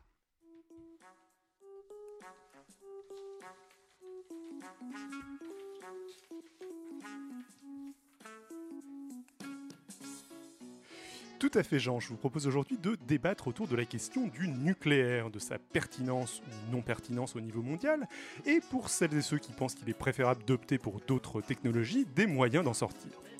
Pour situer un peu le contexte, il reste environ 450 nucléaires, réacteurs nucléaires dans le monde, dont un peu plus de 200 centrales nucléaires, dont la moitié se trouve dans les trois principaux pays à produire de l'électricité nucléaire, à savoir la France, le Japon et les États-Unis. Le nucléaire représente environ 10 à 12% de la production d'électricité produite dans le monde, contre 68 pour le thermique, euh, c'est-à-dire le gaz, le charbon et le pétrole. Alors sachant que la production d'électricité elle-même ne représente qu'environ 20 de l'énergie consommée. Au niveau mondial, il y a plein d'autres formes euh, de production d'énergie que l'électricité. Euh, et la production d'électricité nucléaire au niveau mondial est à peu près stable ces deux dernières décennies, mais cela recouvre des réalités très différentes selon les pays. L'Allemagne et surtout le Japon ayant fortement diminué leur production, tandis que les autres pays, en particulier la Chine, euh, l'ont pas mal augmenté. Enfin, les ressources nucléaires sont loin d'être lim- illimitées et euh, l'AIEA, euh, l'Agence internationale de l'énergie atomique, estime que si la part du nucléaire reste à peu près constante et que les technologies restent à peu près les mêmes, les réserves connues d'uranium seront épuisées à l'horizon 2100. Les partisans du nucléaire défendent généralement l'idée que le nucléaire est le meilleur moyen de produire une électricité décarbonée à l'heure où l'urgence est climatique, ou, comme le disait un ancien président, notre maison brûle et nous regardons ailleurs. Euh, et à l'inverse, les opposants au nucléaire avancent souvent comme argument, outre la question de l'épuisement des réserves connues d'uranium, la question du traitement des déchets et le risque d'accident nucléaire. Donc sur cette question, avant qu'on commence vraiment le débat, je vais laisser la parole un petit peu à Adrien pour qu'il nous fasse un petit point rapide euh, sur les différentes technologies nucléaires, fusion, fission, et aussi euh, expliquer rapidement ce qu'on entend par carburant MOX par exemple, ou générateur de troisième ou quatrième génération. Waouh, c'est large comme question. Ouais, euh, C'est sympa. Vous avez 10 minutes. ouh, non, Alors. non, beaucoup moins. toutes nos, t- euh, nos, nos- nos centrales nucléaires en action aujourd'hui sont des centrales nucléaires à fission. La fission, c'est-à-dire on prend des atomes, certains des atomes les plus gros qu'on connaisse, c'est-à-dire ils sont tellement gros qu'ils peuvent se casser assez facilement. Et quand ils se cassent, ils perdent certains des composants qui font leur euh, noyau atomique pour devenir un, un, un noyau un peu plus petit et en même temps ils libèrent de l'énergie. Et ils sont tellement gros qu'ils ont beaucoup d'énergie à l'intérieur, donc à partir du moment où on arrive à provoquer une réaction en chaîne de fission des atomes, on peut obtenir pas mal d'énergie. Le- nos, nos centrales nucléaires de première, deuxième, troisième et quatrième génération, quatrième qui n'existe pas encore, mais Première, deuxième. Voilà. Pardon. so- sont des centrales à fission. Donc on parle de génération de centrales. Alors la première génération de centrales, c'était principalement des trucs expérimentaux qui euh, étaient là pour montrer et valider le concept. On est passé à la deuxième génération de centrales, qui est celle de toutes nos centrales en ce moment en activité. Fessenheim. Euh, Fessenheim, Tchernobyl, tout ça, c'est la deuxième génération. Toutes de- celles dont on aime entendre Le parler. gratin. c'est la, pardon, c'est la deuxième génération de centrales. Et en fait, on a commencé à fonder. La troisième génération sont des centrales qui ont intégré les leçons justement du nucléaire du XXe siècle, c'est-à-dire qui ont intégré le risque de fissu- de- d'explosion qu'on a vu à Tchernobyl, à Three Mile Island ou même pour certains à Fukushima. C'est-à-dire par exemple que l'EPR n'est pas en tant que tel très différente dans son fonctionnement. C'est on fait EPR, c'est chauffer. troisième génération. EPR, c'est troisième Donc il génération. en reste un après. Ouais, ouais. Euh, EPR, c'est troisième génération, qui euh, ont fait chauffer de l'eau grâce au, qui, en- qui enclenche une turbine. L'avantage de l'EPR, c'est qu'elle est prévue pour ne pas quasiment, qu'il soit quasiment impossible d'avoir un accident dedans. C'est-à-dire que tout, il y a des systèmes, les, les, les, les systèmes sont passifs au lieu d'être actifs pour Ah oui. arrêter une fusion du cœur du réacteur. Si, a- on arrête de regarder, euh, Si on arrête de regarder s'il y a quelqu'un plus devant, la centrale, euh, la centrale s'arrête toute seule. Et si jamais ces systèmes passifs ne fonctionnaient pas, il y a des systèmes passifs qui se- s'enclencheraient, qui arrêteraient. Et si jamais tout fonctionnait et que tout foirait pour la- la- des Mhm. raisons euh, absolument improbables, elle est prévue pour s'autodétruire elle-même et s'auto-sceller. Euh, pour que le, le béton referme de- lui-même et qu'il n'y ait absolument aucune fuite comme, comme il a pu y avoir comme un à, euh, automatique. à Tchernobyl. La quatrième génération de centrales, c'est euh, quelque chose d'encore théorique qui devrait entrer en, euh, dont on qu'on devrait commencer à construire entre 2020 et 2030, qui intègre plein de technologies dont on espère à l'avenir qu'elles permettraient, bah, par exemple, d'utiliser plus de carburant MOX ou carburant recyclé et euh, limiter la- les besoins de carburant pour la même quantité d'énergie, tout en Ouais. ayant le même genre de sé- sécurité. Toujours sur de la fission. Toujours sur de la fission. Alors, on en arrive à. Tu m'avais aussi posé la question Oui, sur le carburant Ouais, MOX. qu'est-ce que c'est que le MOX? Alors, qu'est-ce que c'est que le MOX? C'est eh ben, quand euh, pour faire fonctionner une centrale nucléaire, on fabrique des gros tubes d'uranium enrichi. D'accord? Je ne reviens pas là-dessus. On, quand le tube d'uranium est utilisé, en fait, il y a encore énormément d'énergie dedans, c'est-à-dire que une grande partie de l'uranium se transforme en plutonium. Alors, jusqu'à il n'y a pas longtemps, c'est- mal, enfin, on avait des pistes, mais ce plutonium était uniquement utilisé pour faire des bombes, des armes atomiques. Et euh, en fait, on a découvert qu'on pouvait faire un carburant de substitution avec ce plutonium en utilisant de l'uranium appauvri comme euh, pour euh, contenir le plutonium. L'uranium appauvri, c'est ce qui reste quand on a fait de l'uranium enrichi. Ah oui, Et donc, on avec- prend les restes, on peut faire on prend une les barre- et on refait une salade. Exactement, on peut faire une barre de euh, carburant avec un reste avec de 5% de plutonium, je crois, et 95% d'uranium appauvri. Et on a dû un tout petit peu adapter nos, centrales pour les utiliser. C'est-à-dire que maintenant, on arrive à, en France, on a euh, des, la plupart de nos centrales fonctionnent avec euh, 30% de barres de MOX autour de- et euh, le reste de barres d'uranium enrichi comme avant. T'es sûr que Oui, c'est la plupart des centrales Euh, 22 centrales en France. Ok, bon d'accord. Je... ouais. Et donc ça, euh, donc tu dis que le MOX est actuellement utilisé sur des centrales de deuxième et troisième génération. Deuxième génération. De deuxième génération. Le Euh, troisième, elles sont génération pas permettront, quand elles seront en activité, d'avoir une proportion plus large de MOX que euh, maintenant, que la limite qu'on a. Et la- et les quatrièmes encore pire.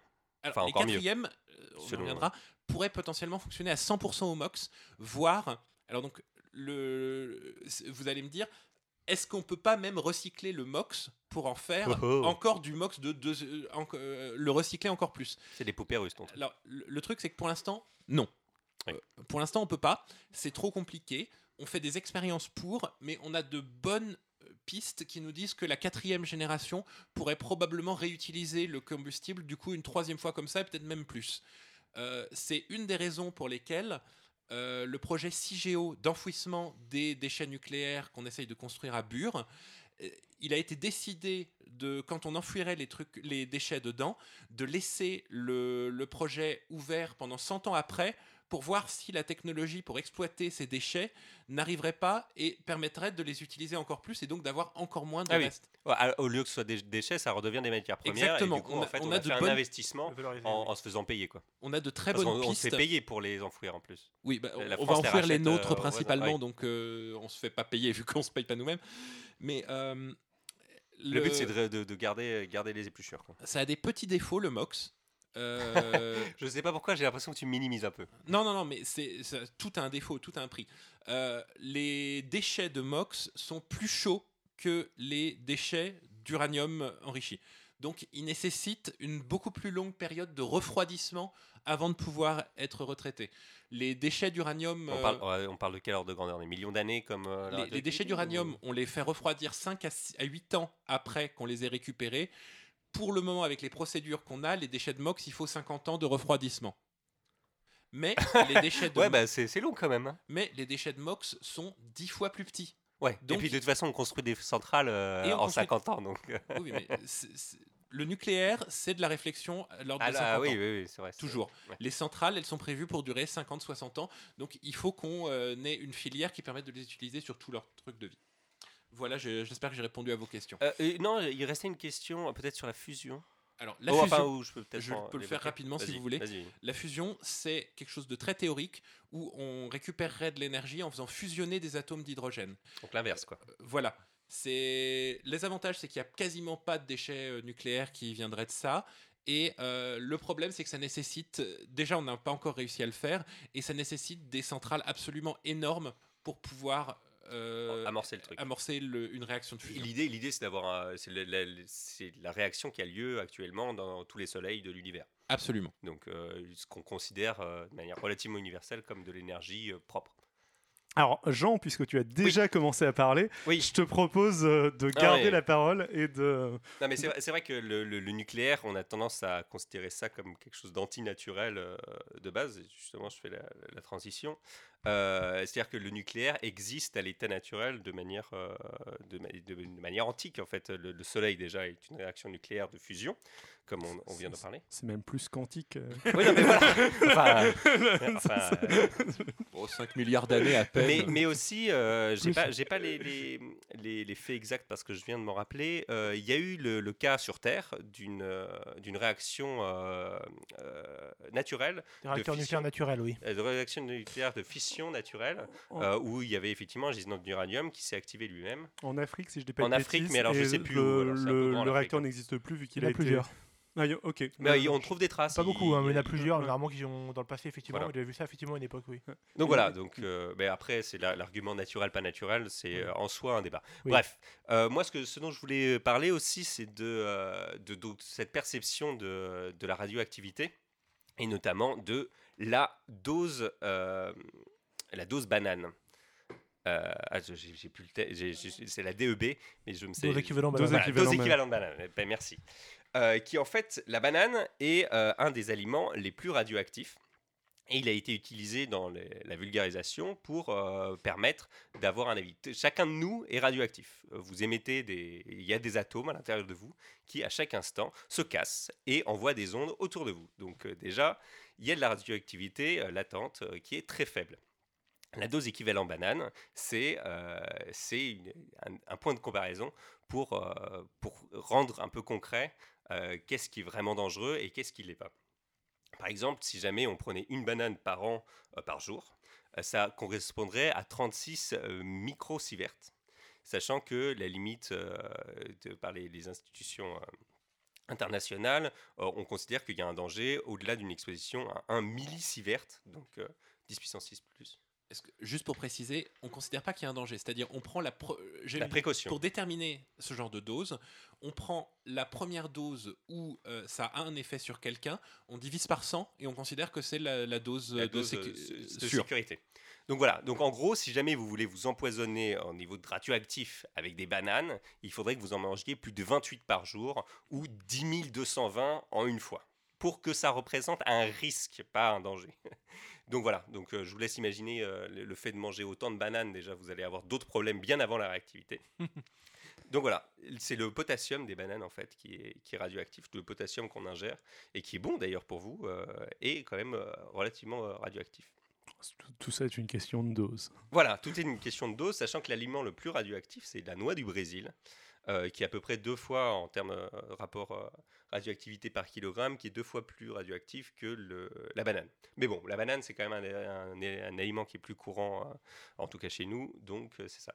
Par, euh, par comparaison, l'accident de Three Mile Island, donc le premier accident nucléaire médiatique dans l'exploitation d'une centrale civile, il y a eu une dose de, effectivement de, radioactivité dans des, des atomes de iode dans le lait des, des fermes alentours. Et par exemple, un grand verre de lait euh, de cette époque euh, contenait une dose en équivalent banane de 1 75e. Donc en gros, boire un grand verre de lait, c'était moins que manger une banane.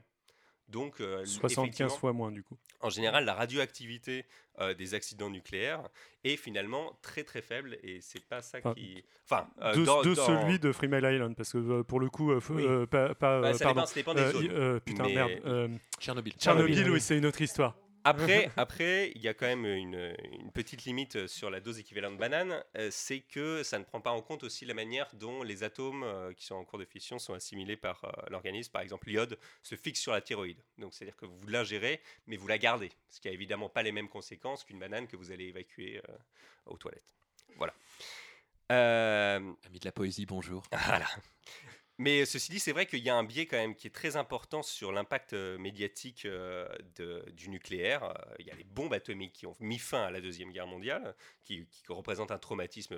Hiroshima, Nagasaki, on ne va pas revenir dessus. Mais donc, il y a la perception. On a, on a présenté le nucléaire comme un danger parce que c'était une arme. Et euh, les accidents donc, de, qui ont commencé par Three Mile Island en 79. Oui, euh, David?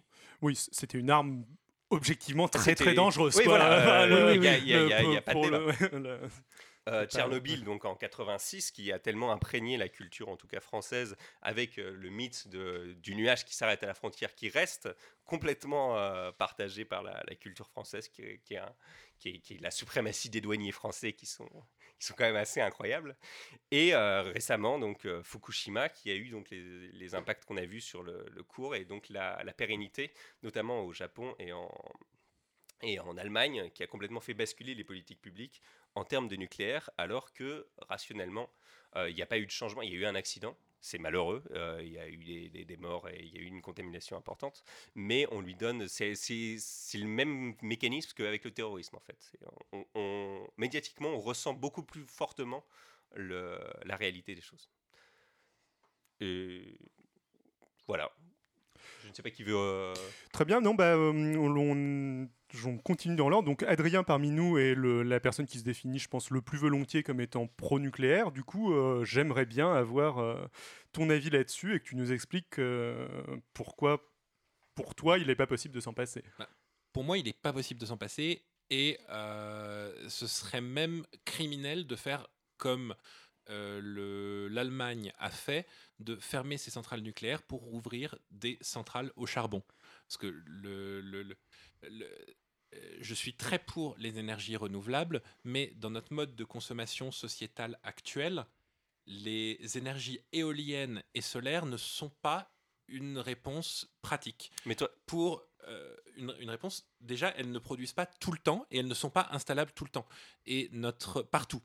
Euh, notre, euh, par exemple, le moment euh, d'anticyclone très froid en hiver, qui est le pic de consommation de chauffage des ménages et de- d'électricité, c'est celui où le vent est coupé et où il n'y a pas de soleil.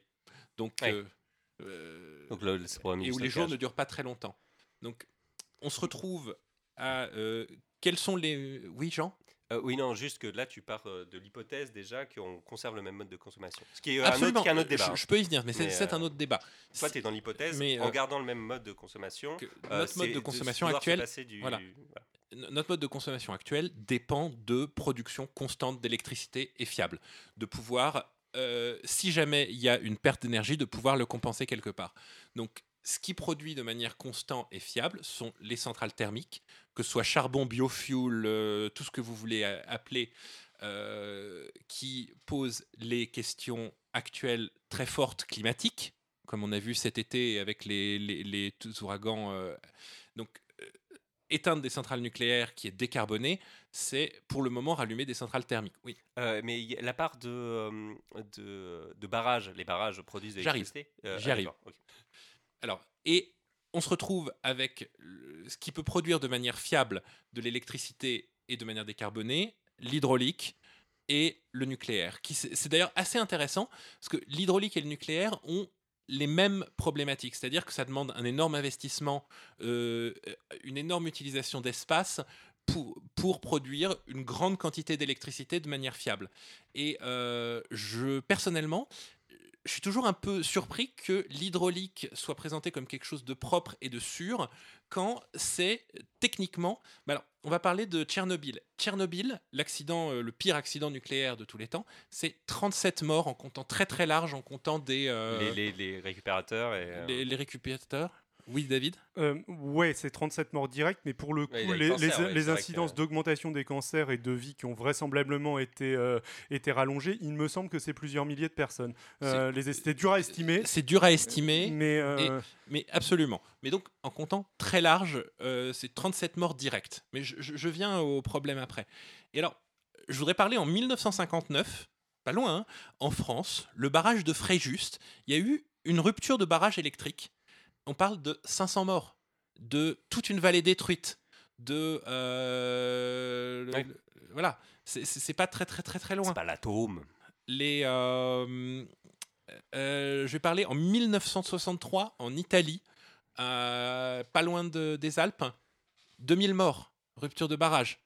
Et pourtant, l'hydraulique est euh, le, le- la Oui, et version puis il y, a- y des risques de. Enfin, les séismes ne font pas du bien au- ni aux barrages, ni aux centrales Non, nucléaires. mais là, il n'y a donc, même euh, pas eu ouais. besoin de séisme. C'était des. euh, c'est c'est une euh, forme d'électricité qui, en fait, souffre de ne pas avoir les standards qu'on impose au nucléaire. Qui Ouais. sont, je ne suis pas pour relaxer les standards.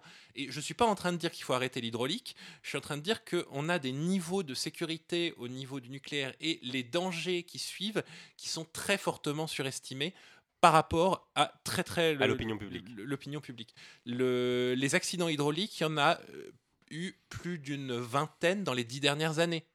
Euh, pas avec autant de morts, heureusement, mais euh, on continue de, de- dans le monde. Ouais, ouais. Alors, euh, quels autres arguments j'aurais sur le. On est aussi. Bon, je vais passer la main.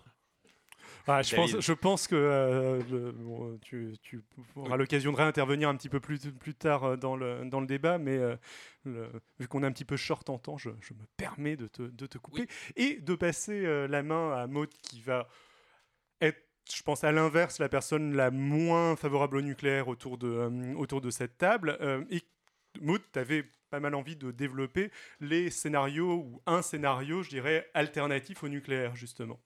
Tout à fait, merci David.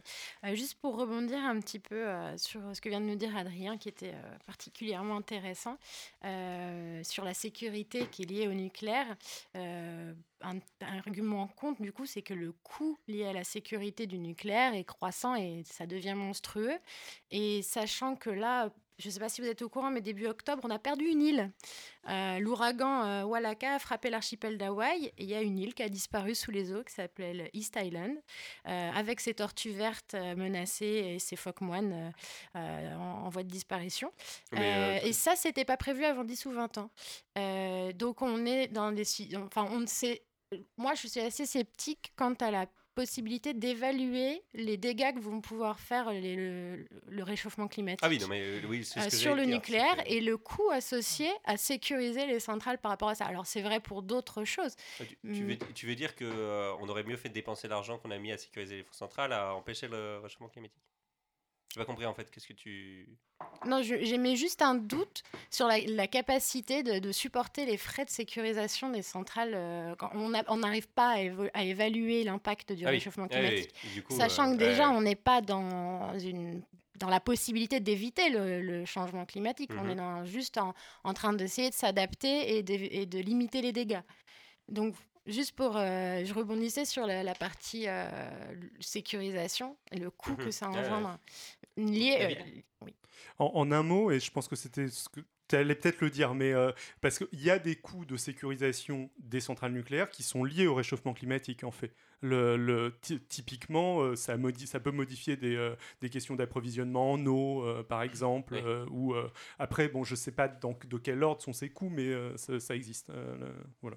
Ben voilà, mais effectivement, comme disait David, j'avais pas forcément envie de, de rentrer dans tous les, les arguments contre le nucléaire, parce que je pense que, que d'une part, il y a plein d'informations à ce sujet ailleurs, et d'autre part, entre le zéro nucléaire et le, et le augmentons le nucléaire, la vérité est ailleurs.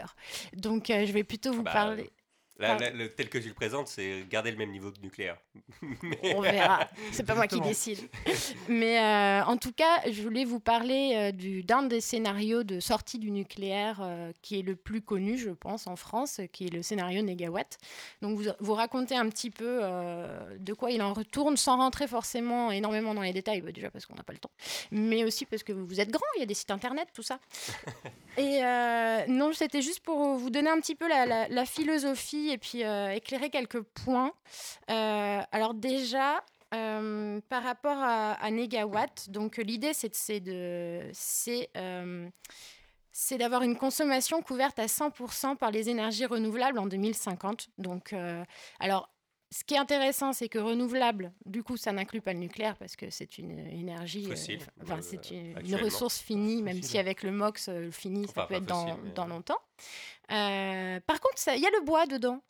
Le, Euh, le bois, il considère que c'est renouvelable. bah, c'est renouvelable, si tu peux faire pousser, du bois. Ouais, c'est vrai. Donc du coup, Ouais, mais du coup, c'est carboné. du coup, c'est carboné. Mais l'idée aussi, c'est euh, d'avoir euh, un bilan de, en deux- dès 2049 d'être neutre en émissions carbone. Donc, Avec la même, alors euh, là, avec le même paradigme que euh, qu'Adrien, on garde le même mode de consommation. Non. Alors là, ah bah oui. Ah, Alors ça, c'est les trois piliers euh, de, de- du scénario Négawatt. C'est d'abord la sobriété.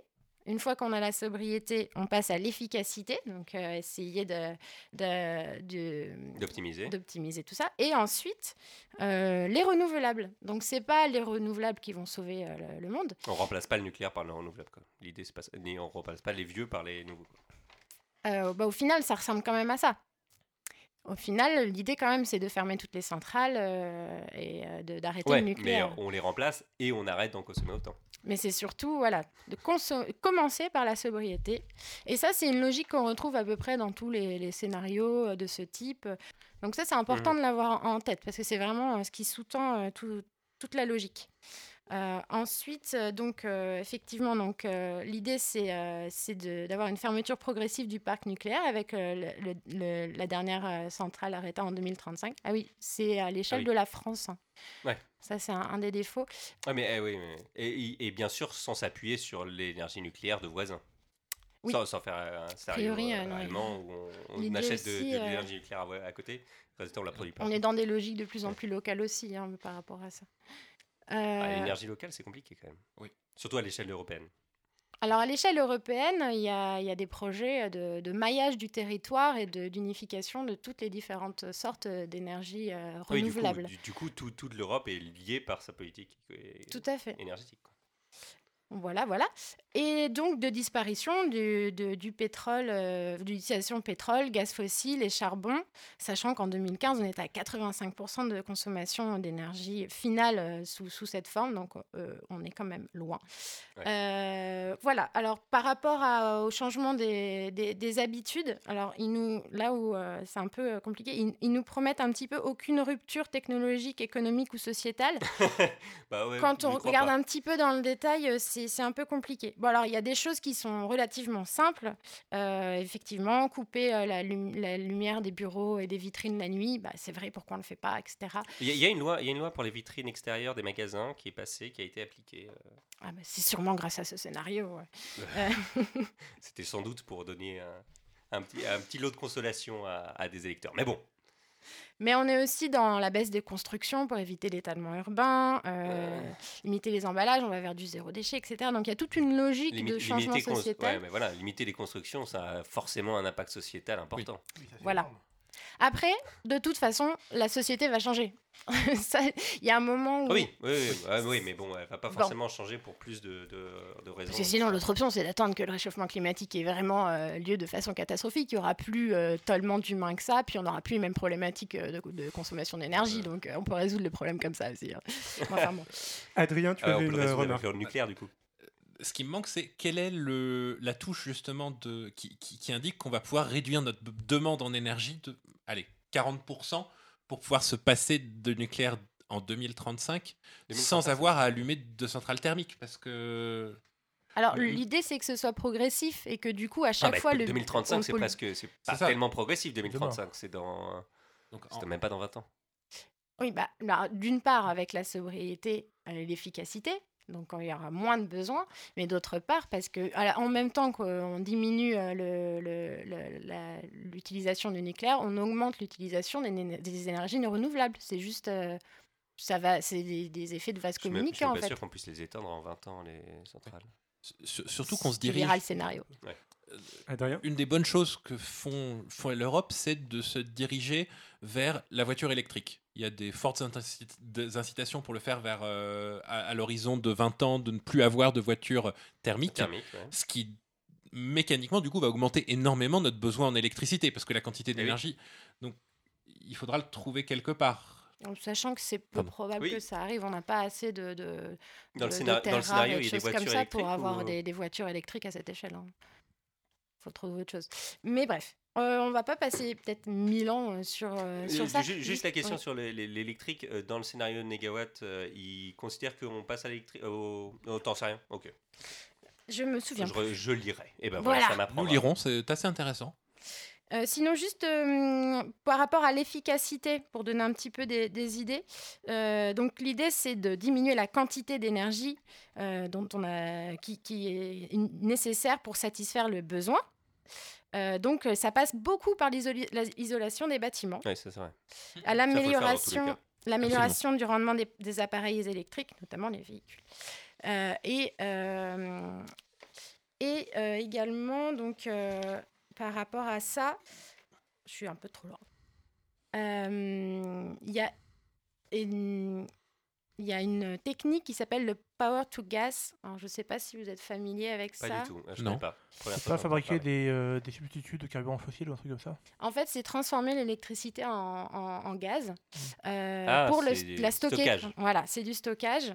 Euh, et ça, Ça, c'est pas euh, une des hypothèses de base de- du scénario. Ah oui, c'est de de- faire de- des pompes et. euh. Mm. pas con euh, donc Bah, ça, c'est c'est une, vraie- assez c'est une autre problématique énergétique, euh, le stockage. Oui, euh, Alexandre. Alexandre Mais une fois que tu as fait du gaz, t'en fais quoi? Tu le brûles? Bah, justement, ça peut- c'est c'est de la production de, de, de, de- de la partie dans le renouvelable, de la partie biomasse, de, et ça peut euh, remplacer la production de gaz pour le gaz des villes. Enfin, ça utilise un réseau existant, le réseau de gaz. Donc bon, c'est c'est- c'est- c'est- le problème, c'est que c'est pas encore abouti comme technologie apparemment, Oui, mais c'est il y a une grosse hypothèse. Adrien mais effectivement c'est neutre en carbone vu que pour fabriquer le gaz tu as capturé du carbone pour l'utiliser Ah oui, ah oui du, coup, du coup, tu fais de la captation en plus. Ça, Donc je- là, ça peut avoir un effet. j'ai plus. pas de problème avec ça Ok. Et l'autre euh, énorme façon de, de, récu- de- de- de devenir neutre euh, niveau carbone, et là, c'est du coup, le scénario est couplé avec un scénario avec qui a un nom un peu moche, qui s'appelle After de- 2050. Euh, et là, c'est un scénario qui est lié à la transition agricole et alimentaire. Et alors là, il est. Là, je, suis un peu fâchée avec euh, les scénarios Negawatt, c'est qu'ils présentent ça de façon très. euh, oh, bon, on, est couplé avec eux, donc du coup, ça va marcher. Euh, au niveau modification sociétale, là, on va quand même un, un- un peu plus loin, quoi. Euh, bon, moi, je suis quoi, hyper euh, favorable. développe Bah, Alors déjà, il y a, c'est- il y a- dans l'alimentaire, euh, c'est euh, une alimentation beaucoup moins euh, lactée et carnée Ouais, surtout. Euh, moi, bon, vous connaissez mes positions à, à ce sujet. Enfin, Euh, et- le mois dernier. Oui, Euh, donc euh, voilà, mais c'est- compliqué à mettre en place. Après, euh, c'est aussi surtout sur la, au niveau agriculture. Donc, de- en fait, de créer énormément de puits de captation de carbone euh, partout sur le territoire. Euh, donc, euh, donc Attends, en fait, pour, pour rendre l'énergie propre, on va continuer à en faire de la salle, mais on va la garder propre. ça, l'idée, C'est l'idée, c'est de, en fait, l'idée, c'est d'être durable, donc de, de, Faire de la 100% carbonée, la et neutre. d'être neutre. Ouais. Et du coup, ce scénario, effectivement, il est, il, il est possible dans, dans ces termes-là, mais, mais, mais les conditions sont un peu compliquées. C'est pour ça que moi, je suis un peu la vérité d'ailleurs, tout ça. Mais, euh, mais notamment, ça passe par euh, développement rapide de l'agroforesterie. Donc ça, c'est euh, l'association d'arbres et de cultures ou d'élevage sur des mêmes territoires. Mais c'est surtout euh, des, de, des prairies qui servent uniquement à produire de la biomasse, biomasse à méthaniser, en fait. Donc, euh, donc, une- donc de, de- de développer énormément la production de bois et, euh, et aussi de, de biomasse pour le méthane, donc pour pouvoir avoir du bois et le brûler et continuer à, à produire de l'énergie. Mais du coup, ça capte aussi du carbone et on arrive à un bilan à, à peu près neutre. Euh, voilà, c'est ce que je pouvais à peu À près peu près. Euh, non, pardon, neutre. Mais à partir le- de le but, ouais. 2049, quoi. C'est-à-dire Ah oui, qu'avant. euh, eux-mêmes eux-mêmes sont en retard. Bon, bref. Voilà. Voilà ce que je pouvais vous raconter un petit peu sur le scénario qui est intéressant. Sachant que toi, ta position, c'est pas arrêter de résultat complètement le nucléaire, c'est euh, un peu des deux. Quoi. C'est ça. Ok, je vais laisser la parole à la dernière personne euh, qui n'a pas vraiment intervenu sur ce débat pour le moment. Alexandre, je te laisse euh, présenter ta, ta position sur, euh, sur la question. Oui, enfin, dans ma position, enfin, je reprends un petit peu des choses qui ont été évoquées par le précédemment. Euh, bon, euh, d'abord concernant les déchets, enfin, on disait que c'était un des problèmes de- là-dedans. Enfin, l'impression que les déchets, c'est une question qui est relativement secondaire pour moi. Euh, Enfin, les volumes que ça représente sont assez faibles. Euh, D'après les rapports de l'Andra, enfin, les déchets à haute activité, c'est euh, oui. Euh, oui, d'accord, ils sont faibles, mais après, c'est pas la même durée de vie non plus. Enfin, Bah oui, alors Enfin, qu'est- Qu'est-ce que ça. En quoi c'est handicap Bah, problématique de stocker euh, quand tu des choses qui. Enfin, les durées de vie à moyenne activité. Enfin, vie- moyenne activité à vie longue, qui sont les. Ceux qui sont problématiques, vu qu'ils sont. Enfin, il y a un côté Alors, quand même. C'est. bah, un, petit, un petit- un mot Ouais. sur euh, comment marchent David les déchets nucléaires, peut-être pour expliquer aux gens qui ne sauraient pas. Bah, les déchets nucléaires, ils sont, ils sont répartis en plusieurs catégories, euh, suivant leur activité et leur durée de vie. Euh, globalement, les déchets à faible activité, c'est des choses qui sont pas dangereux, enfin qui sont ex- pour ainsi dire pas dangereux, qu'il faut euh, stocker quelque part, mais c'est pas des. c'est Ça pas dure des- pas longtemps. c'est- Si, si, c'est Au non, contraire, c'est faible activité, ils- ils durent très longtemps, mais ils ont un impact, euh, que ce soit Mais sur c'est la santé, sur l'environnement, n'importe quoi, quasiment nul. genre plusieurs C'est, millions euh, C'est d'années. ça, voilà. Mais c'est pas des choses qui sont. euh, Enfin, c'est pas des choses qui est problématique d'avoir sous la main, je veux dire. Ouais, mais on parle de quel volume. Parce que le problème, c'est que pendant un million d'années, on va faire des centrales. Et, euh, Non, on fera pas les centrales pendant un million d'années, on le fera pendant plus d'un siècle maintenant. Ah oui, parce qu'on n'a plus de carburant. On n'a plus de carburant. coup, on euh, ne fera ouais. pas éternellement. On n'a déjà pas beaucoup. Enfin, je veux dire, le nucléaire, enfin, le un peu moins de 50 000 mètres cubes, c'est l'ensemble des déchets qu'on a en France euh, de moyenne activité et plus euh, vie longue et euh, de haute activité. Ah oui. 45 000 de moyenne activité et 3600 de haute activité. Euh, c'est pas beaucoup, oui. Euh, juste à pas terminer sur les déchets, donc il y a, Ouais, il y a pardon. trois, il y a deux Oui. autres, il y a deux autres types de, euh, on va dire que Oui. plus il est dangereux, euh, plus, il il est violent. oui, beaucoup, plus plus sa durée de vie est courte. Donc courte, les, ça. les, les déchets qui sont, activité, voilà. il, faut en- il faut les stocker, mais eux, ils- pour le coup, ils durent pas longtemps. Euh, Enfin, il faut effectivement les faire ça. Pas longtemps, ça peut être très très court, ça peut être euh, de l'ordre de, l'année ou beaucoup encore moins. Ouais. Mm, ouais, je pense que ça monte. Il y, a- y a quand même des problématiques jusqu'à 50 ans de, de ce que j'ai compris sur des trucs qui sont assez. euh, mais je, Ok, je sais pas, je sais pas trop où est-ce qu'ils mettent Ouais. la barre entre haute Ouais. et enfin entre moyenne et, euh, Et haute, moyenne durée ok. et haute. Ouais. Enfin bon, bref. Mais euh, bon, Je veux dire, c'est qu'on a des volumes de l'ordre de quelques dizaines de, enfin de 50 000 mètres cubes pour tout le nucléaire qui a été fait depuis qu'on fait du nucléaire en France. C'est pas des volumes qui sont impossibles à traiter. Euh, on le met quelque part, enfin on le, etc. Même si on continue à faire du nucléaire comme ça, le stationner plus, ce qui est un problème. euh, je veux dire, bah on va pas non plus euh, recouvrir le, le pays de déchets nucléaires. C'est c'est pas la Ouais. même chose. Et euh, inversement, enfin c'est des, des déchets qui sont qui sont bien traités quelque part. Enfin ils font de mal à personne ni à l'environnement ni à nous. Alors que typiquement, enfin, le thermique rejette de l'atmosphère un tas de déchets dangereux qui ont un gros impact sur le climat et sur la santé. Mais c'est Ouais. un impact qui est dilué, euh, donc c'est beaucoup plus dur à évaluer. Adrien, Oui. Petite anecdote, le, la filière charbon Oui. émet plus de déchets radioactifs dans l'atmosphère que, de l'eau- que le nucléaire. Le charbon contient du radon qui est relâché dans l'atmosphère et juste on n'a pas besoin de les récupérer donc on n'a pas besoin de les, me- de les mesurer. Ah, mais en, ça fait, ça fait combien en dose banane? En dose banane, euh, c'est pas neutre, C'est pas plus c'est plusieurs bananes. Mais surtout, euh, en volume, une centrale au charbon produit plus Oui. que euh, une centrale nucléaire. Une, pro- une centrale au charbon produit beaucoup moins d'électricité. Quelqu'un qui ouais. aurait peur de radiation, il ferait mieux d'habiter près d'une centrale nucléaire qu'une centrale au charbon. Ça, c'est Tout à fait. certain. Les, euh, ensuite, bon, je voulais parler juste des accidents. Enfin, oui, enfin, je. euh, Fukushima, c'est un accident. euh, dire c'est un accident malheureux et, euh, et c'est tout. Enfin, je veux dire, ça me paraît. Enfin, ça me paraît quand même un peu euh, compliqué. Euh, Enfin, personnellement, moi, à l'époque, ça m'a quand même beaucoup marqué aussi, parce que, enfin, accident nucléaire, pour moi, c'était oui, Tchernobyl, ok, euh, vieille technologie soviétique, c'était plus entretenu, c'était pourri, ah là là, ah là là, voilà et tout. Et bon, bah, le Japon. Enfin, le tremblement euh, de terre et le tsunami, quand même. Même si. Oui, d'accord, mais il faut dire, euh, ça va, le Japon, les tsunamis, savent faire généralement, les tremblements Ouais. de terre. Enfin, ils pouvaient se douter que ça allait arriver. Vous pouvez se douter. D'ailleurs, ils s'en doutaient plus ou moins. Il y avait des choses qui étaient prévues, qui n'ont pas été faites. Hmm. Et quelque part, et je veux dire, moi, en plus, à l'époque, je travaillais pour. euh, bon, je faisais ma thèse. Et il se trouvait que je faisais ma thèse partiellement chez EDF R&D. et là-bas, les gens étaient, pendant l'incident, et ça a eu un- les- enfin, l'impact euh, émotionnel que ça a eu sur les gens là-bas, c'était énorme. Je, je- je- enfin, vous ne pouvez pas imaginer. Ils étaient notamment, ils étaient extrêmement également, euh, enfin, très perturbés et, et, euh, vraiment en colère contre les, les gens au- du Japon. Ah, bah, parce Parce que ça avait été fait n'importe comment. Mais- Ouais. Mais pas, pas ça, je veux dire, c'était vraiment, enfin, c'est des gens que je connais, enfin, qui travaillent euh, à faire cette technologie, qui pour une partie, enfin, qui croient qu'ils font ça, je veux dire, euh, leur quotidien, c'est leur, euh, leur métier, c'est des trucs comme ça. Et il y a des gens qui ont fait, enfin, ils- qui étaient en colère parce que c'est des gens qui ont fait vraiment euh, des choses de façon complètement irresponsable, ils disaient et tout, enfin, ils étaient, euh, vraiment énervés par rapport Après, à y a TEPCO, au régulateur japonais, etc. et tout.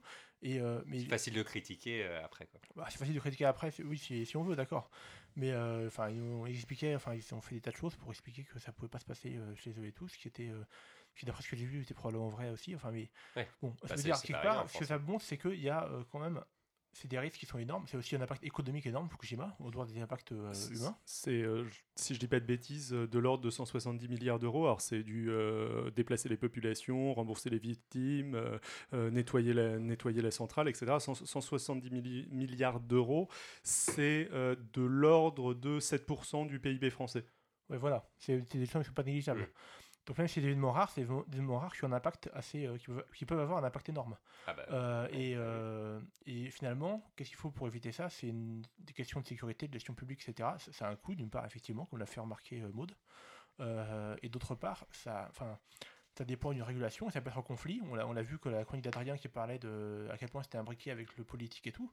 Mm. Euh, si jamais il y a des questions de politique interne, voire de politique nationale ou internationale qui peuvent jouer, et la sécurité, elle peut, elle peut peser là-dedans, elle peut un peu Ouais. perdre là-dedans. Et donc Mm. clairement, est-ce qu'on peut, euh, est-ce qu'on peut faire confiance à 100% aux gens qui nous disent que euh, c'est parfaitement sécurisé? Bah écoutez, j'aimerais bien.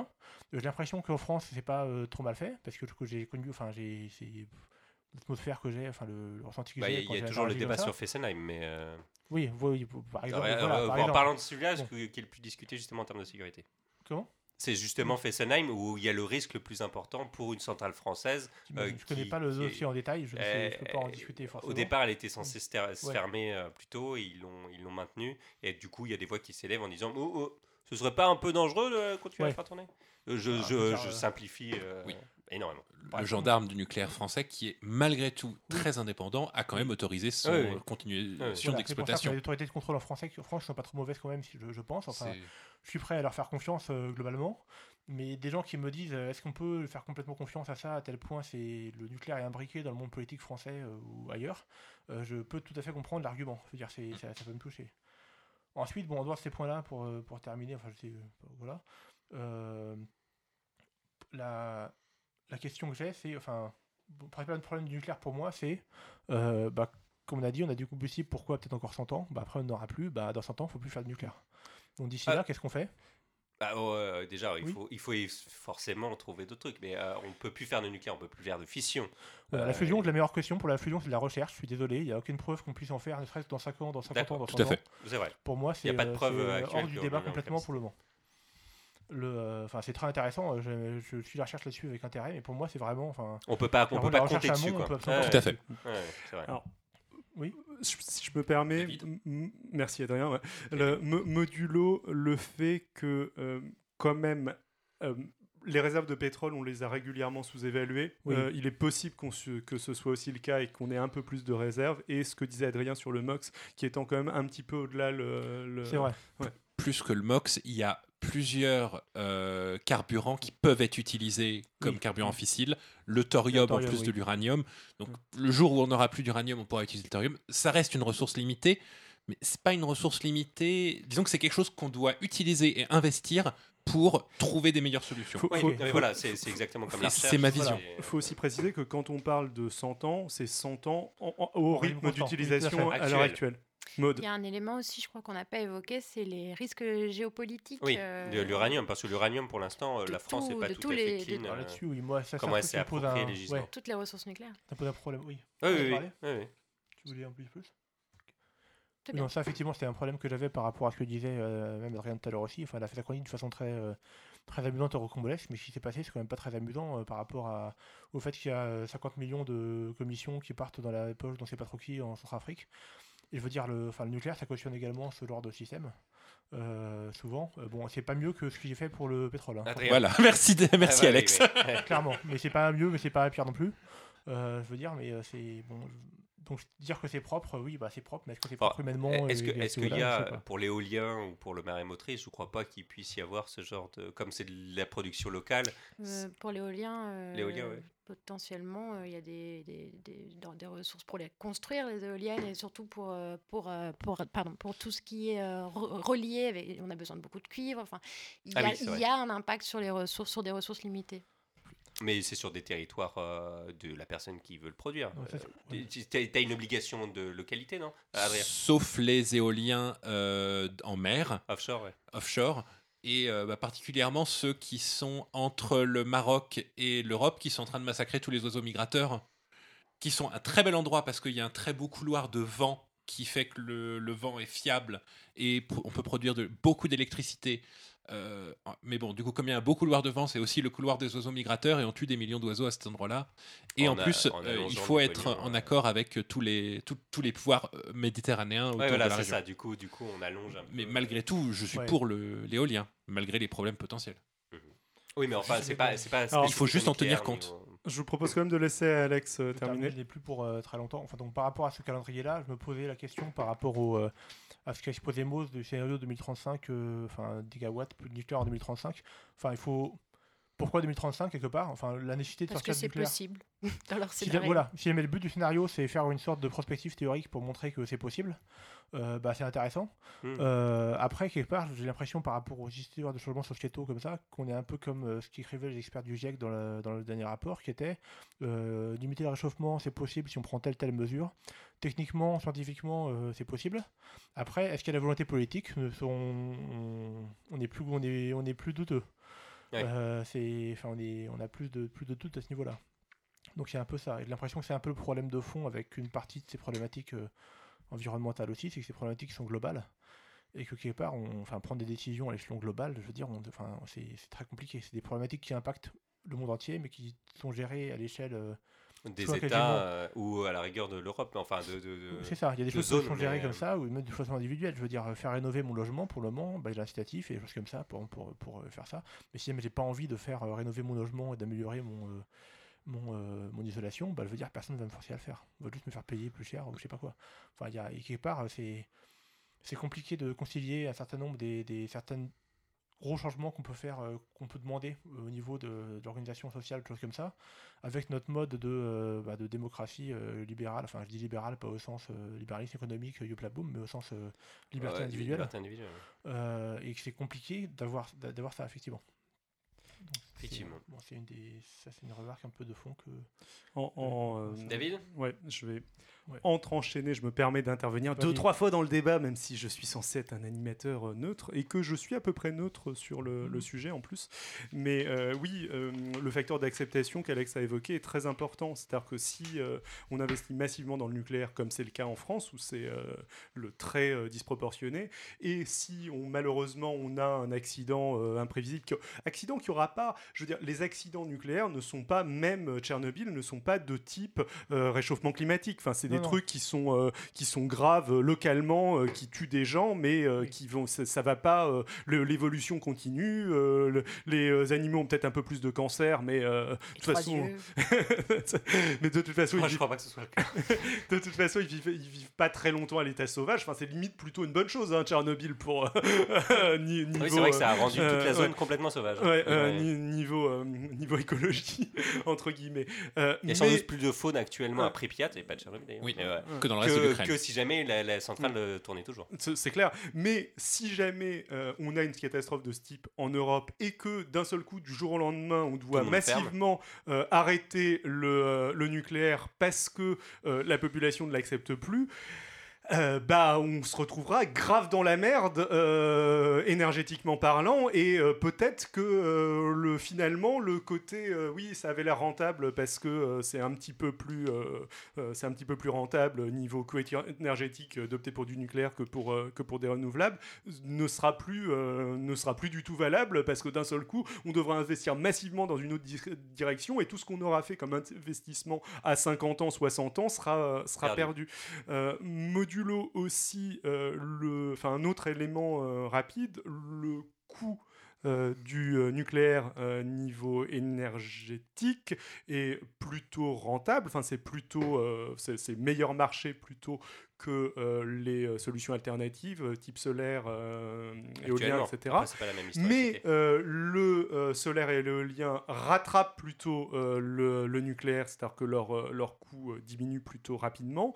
Et les dernières générations de technologies nucléaires sont quand même vachement plus coûteuses et sont plus coûteuses en fait au prix du kilowattheure que euh, le- l'éolien, le solaire et les différentes techniques d'énergie renouvelable. Modulo en effet le fait qu'il y a des situations où euh, enfin, on peut utiliser une technologie et pas l'autre. Donc, euh, c'est bien gentil que ce soit moins cher, mais Mais euh, si je peux ça- pas le mettre dans mon champ. Donc, voilà. Je peux pas, je peux ouais. pas Mm. brancher mon téléphone dessus. Voilà, c'était mon petit, ma petite contribution. Eh bien, très bien. Euh, donc, euh, on considère que le débat, euh, j'espère qu'il vous a intéressé. Il reste plein de choses à creuser. On vous mettra des choses sur, sur les, les liens de, de l'épisode. Et donc, avant de conclure l'émission avec nos coups de cœur, on a donc eu quelques feedbacks critiques sur l'émission précédente, et on voulait revenir rapidement là-dessus. Donc déjà, on est conscient qu'on a visé trop large lors de la partie immigration du débat sur l'expatriation et lors du sujet sur la souffrance animale, et que du coup, il y a plein d'aspects de ces sujets que l'on n'a pas évoqués. C'est maintenant aussi le cas pour, euh, pour le nucléaire, je pense. Euh, donc voilà, on s'en excuse, malheureusement. Euh, on va pas vous faire écouter des trucs pendant 48 heures. Donc, on est obligé d'être euh, malheureusement euh, pas complètement exhaustif. Euh, et en particulier, on n'a pas vraiment défini la souffrance animale. Si ça vous intéresse, Marc nous en a proposé une définition par rapport au comportement qui est utilisé par les éthologues. Vous pourrez retrouver les infos à ce sujet sur notre site. Et on essaiera de revenir sur ce sujet dans un prochain épisode, peut-être avec un invité. Enfin, et gros merci à tous pour vos vraiment nombreux feedbacks positifs qui nous remplissent le cœur de bonheur et de joie.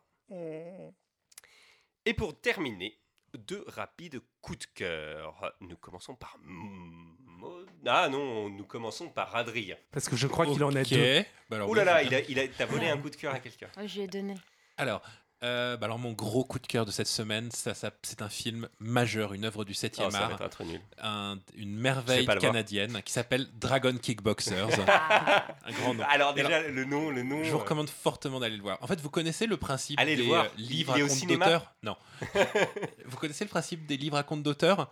Ouais. Bah alors Dragon Ouais. Kickboxer, c'est un film à compte d'auteur. Ce sont les Ah, un jumeaux McNamara, des légendes au Canada, Ouais. les- des grands maîtres du kickboxing qui étaient connus par eux-mêmes pour être de, les, les- les- plus grands art- artistes martiaux du, euh, du monde.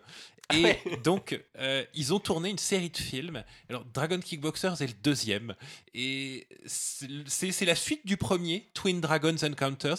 Mais euh, c'est un peu comme euh, Evil Dead 2 et le remake du 1. Bah, c'est un peu ça.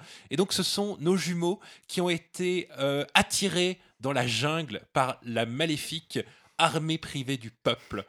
Et tout à fait Quelque chose me fait croire qu'ils sont pas complètement communistes. qui- qui pensent pouvoir chasser à l'homme les jumeaux avec une armée, une, une galerie de méchants absolument génial. Ils ont le gros qui sent pas la douleur, le Mhm. maître chien, les ninjas, des, des- des choses incroyables, menées par le grand méchant qui est vraiment l'intérêt majeur du film, le grand méchant qui est une sorte de clone d'Andy Serkis en blond, totalement halluciné, qui a de longs monologues géniaux.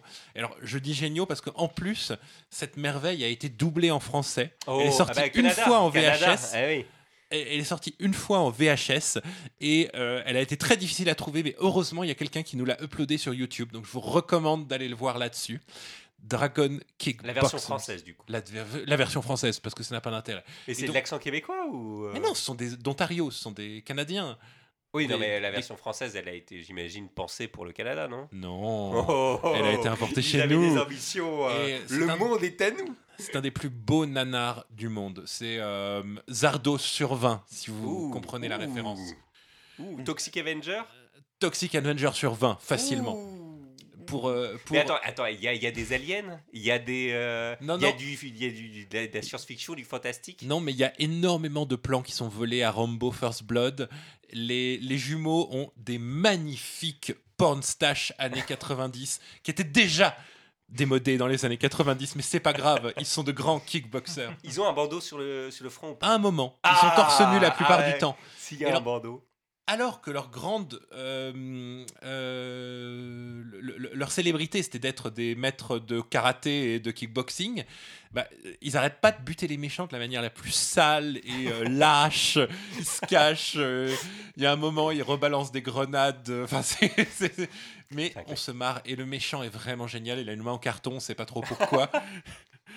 Et je vous recommande franchement d'aller le- d'essayer de le localiser et de le voir. C'est doublé par Lucie Dolène Non, malheureusement. La prochaine fois. Bah, Le personnage des deux femmes qui sont les deux traîtresses, pardon, spoil, Oh non n'a pas beaucoup de dialogue. J'imagine que quand on les voit arriver, de toute façon, elles sont en noir, elles nous regardent mal. Absolument. Donc on sait que c'est des traîtresses. Absolument. Euh, on enchaîne avec une autre et puis on reviendra sur Adrien plus tard. Euh, Alex? Euh, oui, je peux. Je peux vous parler euh, légèrement d'un d'un jeu vidéo que j'ai découvert euh, il y a quelques jours qui s'appelle Cultist Simulator. qui est donc un jeu où on joue à un cultiste. Alors un cultiste, c'est une sorte de méchant d'univers euh, fantastique. C'est quelqu'un qui veut euh, le pouvoir, l'immortalité, et donc qui va faire des sorts, invoquer des démons, euh, tout ça. pour provoquer l'apocalypse. Par exemple, c'est ça, généralement pour devenir immortel. ou Moi, moi, j'ai toujours euh, trouvé que c'était des gens très altruistes parce que finalement ils font pas ça pour eux. Enfin, y, y y il y a une abnégation. Enfin, je, je- bon, bref. Voilà, souvent c'est devenir un dieu, devenir un demi-dieu, euh, des choses comme ça et tout. Et euh, donc c'est euh, C'est un jeu de cartes, donc c'est un c'est présenté comme c'est un jeu vidéo, mais c'est présenté comme un jeu de cartes, c'est-à-dire qu'on a des cartes avec euh, notre travail, notre argent, nos cultistes, nos adeptes, nos nos rituels, etc. Et tout. Et donc au départ, on est une personne normale avec laquelle on travaille, un travail, un travail chiant, etc. Et puis petit à petit, on découvre des choses, des secrets, etc. On a, Des choses on- qui ne doivent pas être vues. Exactement, et on, on fonde une- un culte comme ça. C'est une atmosphère qui est très étrange, c'est très sombre. On est, Euh, nous, on est un disciple du culte non, ou on devient le, gourou Le, le maître du Ah culte. Et le, le but, c'est d'utiliser le culte pour son gain personnel, bien sûr. Euh, et donc, Non, le- mais non, mais pas du tout. donc c'est très dans l'occultisme, un peu 19e siècle, un peu comme ça. Enfin, le jeu est pas fondé dans une euh, époque particulière, mais c'est un peu ça qui transparaît.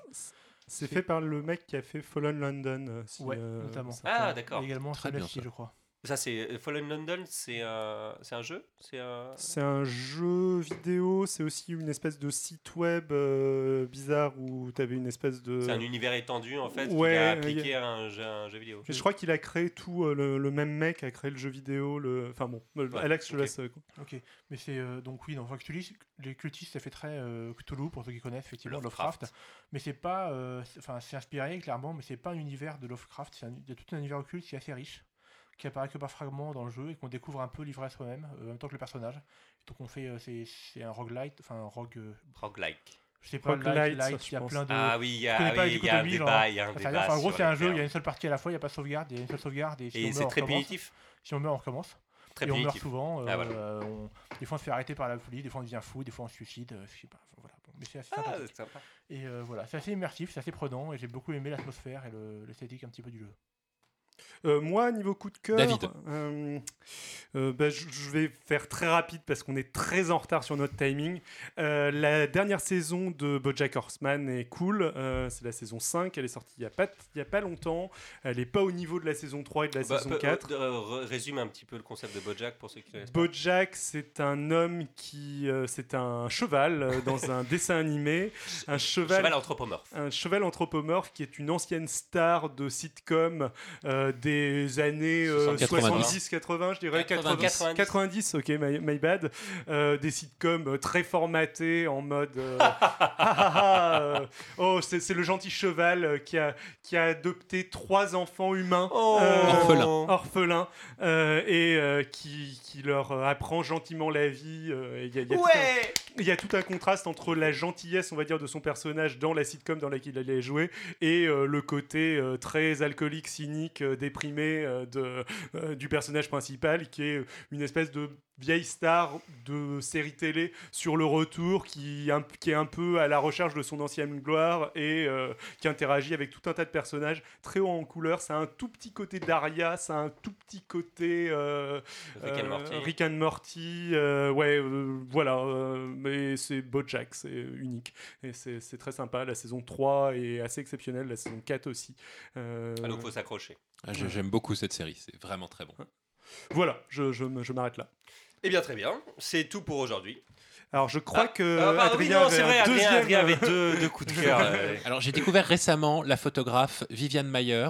C'est une histoire un peu folle. C'est-à-dire que c'est- c'est une dame euh, franco-américaine qui a vécu entre la France et l'Amérique petite et puis qui ensuite a, et- a- a vécu toute sa vie comme nanny, euh, nounou d'une famille américaine. Elle a jamais eu d'enfant et son seul hobby c'était de prendre des photos. Elle avait un Rolleiflex et elle se baladait dans les rues euh, de Washington et de New York dans les années 60, 70. Elle a pris des photos d'instants euh, de la vie quotidienne. Elle a réussi à faire ressortir l'humanité de ces gens. Et en fait, elle prenait pas les photos pour être vue, elle prenait pas les photos pour euh, qui que ce soit, c'est-à-dire elle a gardé toutes les photos. À la fin, elle les développait même plus, elle prenait juste les photos, elle les gardait. C'est En- c'est sous une forme- d'art brut. Euh, Ce- elle, elle a fait ça autodidacte. J'aurais j'aurais- envie de parler plutôt de outsider art parce Ouais. que ces photos sont très abouties. Il y a, il y a- il y a quelque chose de. Mais elle les faisait pour elle-même. Et alors en fait, c'est en 2007, euh, quand elle, deux ans avant sa mort, quand elle ne pouvait plus payer le, le storage unit où elle avait euh, ses photos, que euh, ces photos ont été vendues aux enchères.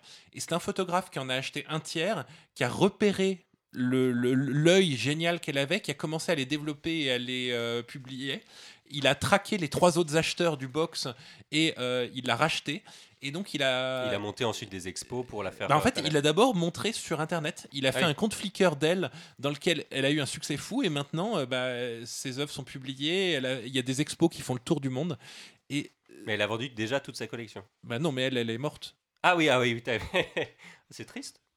C'est c'est triste. Bah, elle a mais- vraiment fait ça pour bon dollar. quoi. Elle a vraiment fait ça pour elle-même et donc Ah oui, elle seule temps. pourrait dire vraiment euh, pourquoi elle l'a fait. Mais ces photos sont d'une humanité et font vivre des instants et des gens pauvres, riches. euh, Aux États-Unis. juste- Voilà, et ce sont des- c'est de la street photographie, c'est-à-dire de la photo capturée, pas forcément avec le consentement de la cible, Mhm. mais euh, qu'elle prenait. et C'est vrai, il y a une Il y a une bienveillance. authenticité, résultat. Il y a une authenticité, une bienveillance qui, sont, qui se ressentent vraiment dans ses œuvres. Je vous recommande d'aller voir ça. Viviane Viviane Mayer. Mayer. M-A-Y-E-R. M-A-I-E-R. Alors, comme d'hab, on vous mettra les références sur le site web. Et ben voilà. Du coup, là, j'oublie plus personne. C'est bon C'est bon. Eh bien, c'est tout pour aujourd'hui. Vous pouvez retrouver H Critique sur internet www.agecritique.fr sur lequel vous pouvez retrouver des articles écrits accompagnant certains des dossiers que nous traitons. Par exemple, la chronique d'Alex sur l'intelligence artificielle dans le premier épisode. Vous pouvez aussi nous suivre sur notre page Facebook H Critique ainsi que sur Twitter at H Critique en un mot. Vous pouvez aussi nous retrouver ailleurs, mais l'endroit est habilement caché sur le site web. N'oubliez pas de nous laisser des commentaires, c'est ce qui fait vivre le podcast et nous motive à continuer. On essaiera d'ailleurs de prendre quelques réactions d'auditeurs dans le prochain épisode. Enfin, si vous avez aimé, laissez-nous 5 étoiles sur iTunes, ça aide au référencement et c'est ce qui nous c'est ce qui fait connaître le podcast. Ciao à tous, bye bye, on vous dit au revoir. Bye. Au revoir. Au revoir. Et puis pour terminer, on va faire une spéciale dédicace à David de Plopcast. On va garder notre euh, générique à la bouche pour euh, conclure le podcast. T'es prêt pour le C'est lui qui l'avait euh, qui l'avait euh, Plébiscité. fait et plébiscité. Il il nous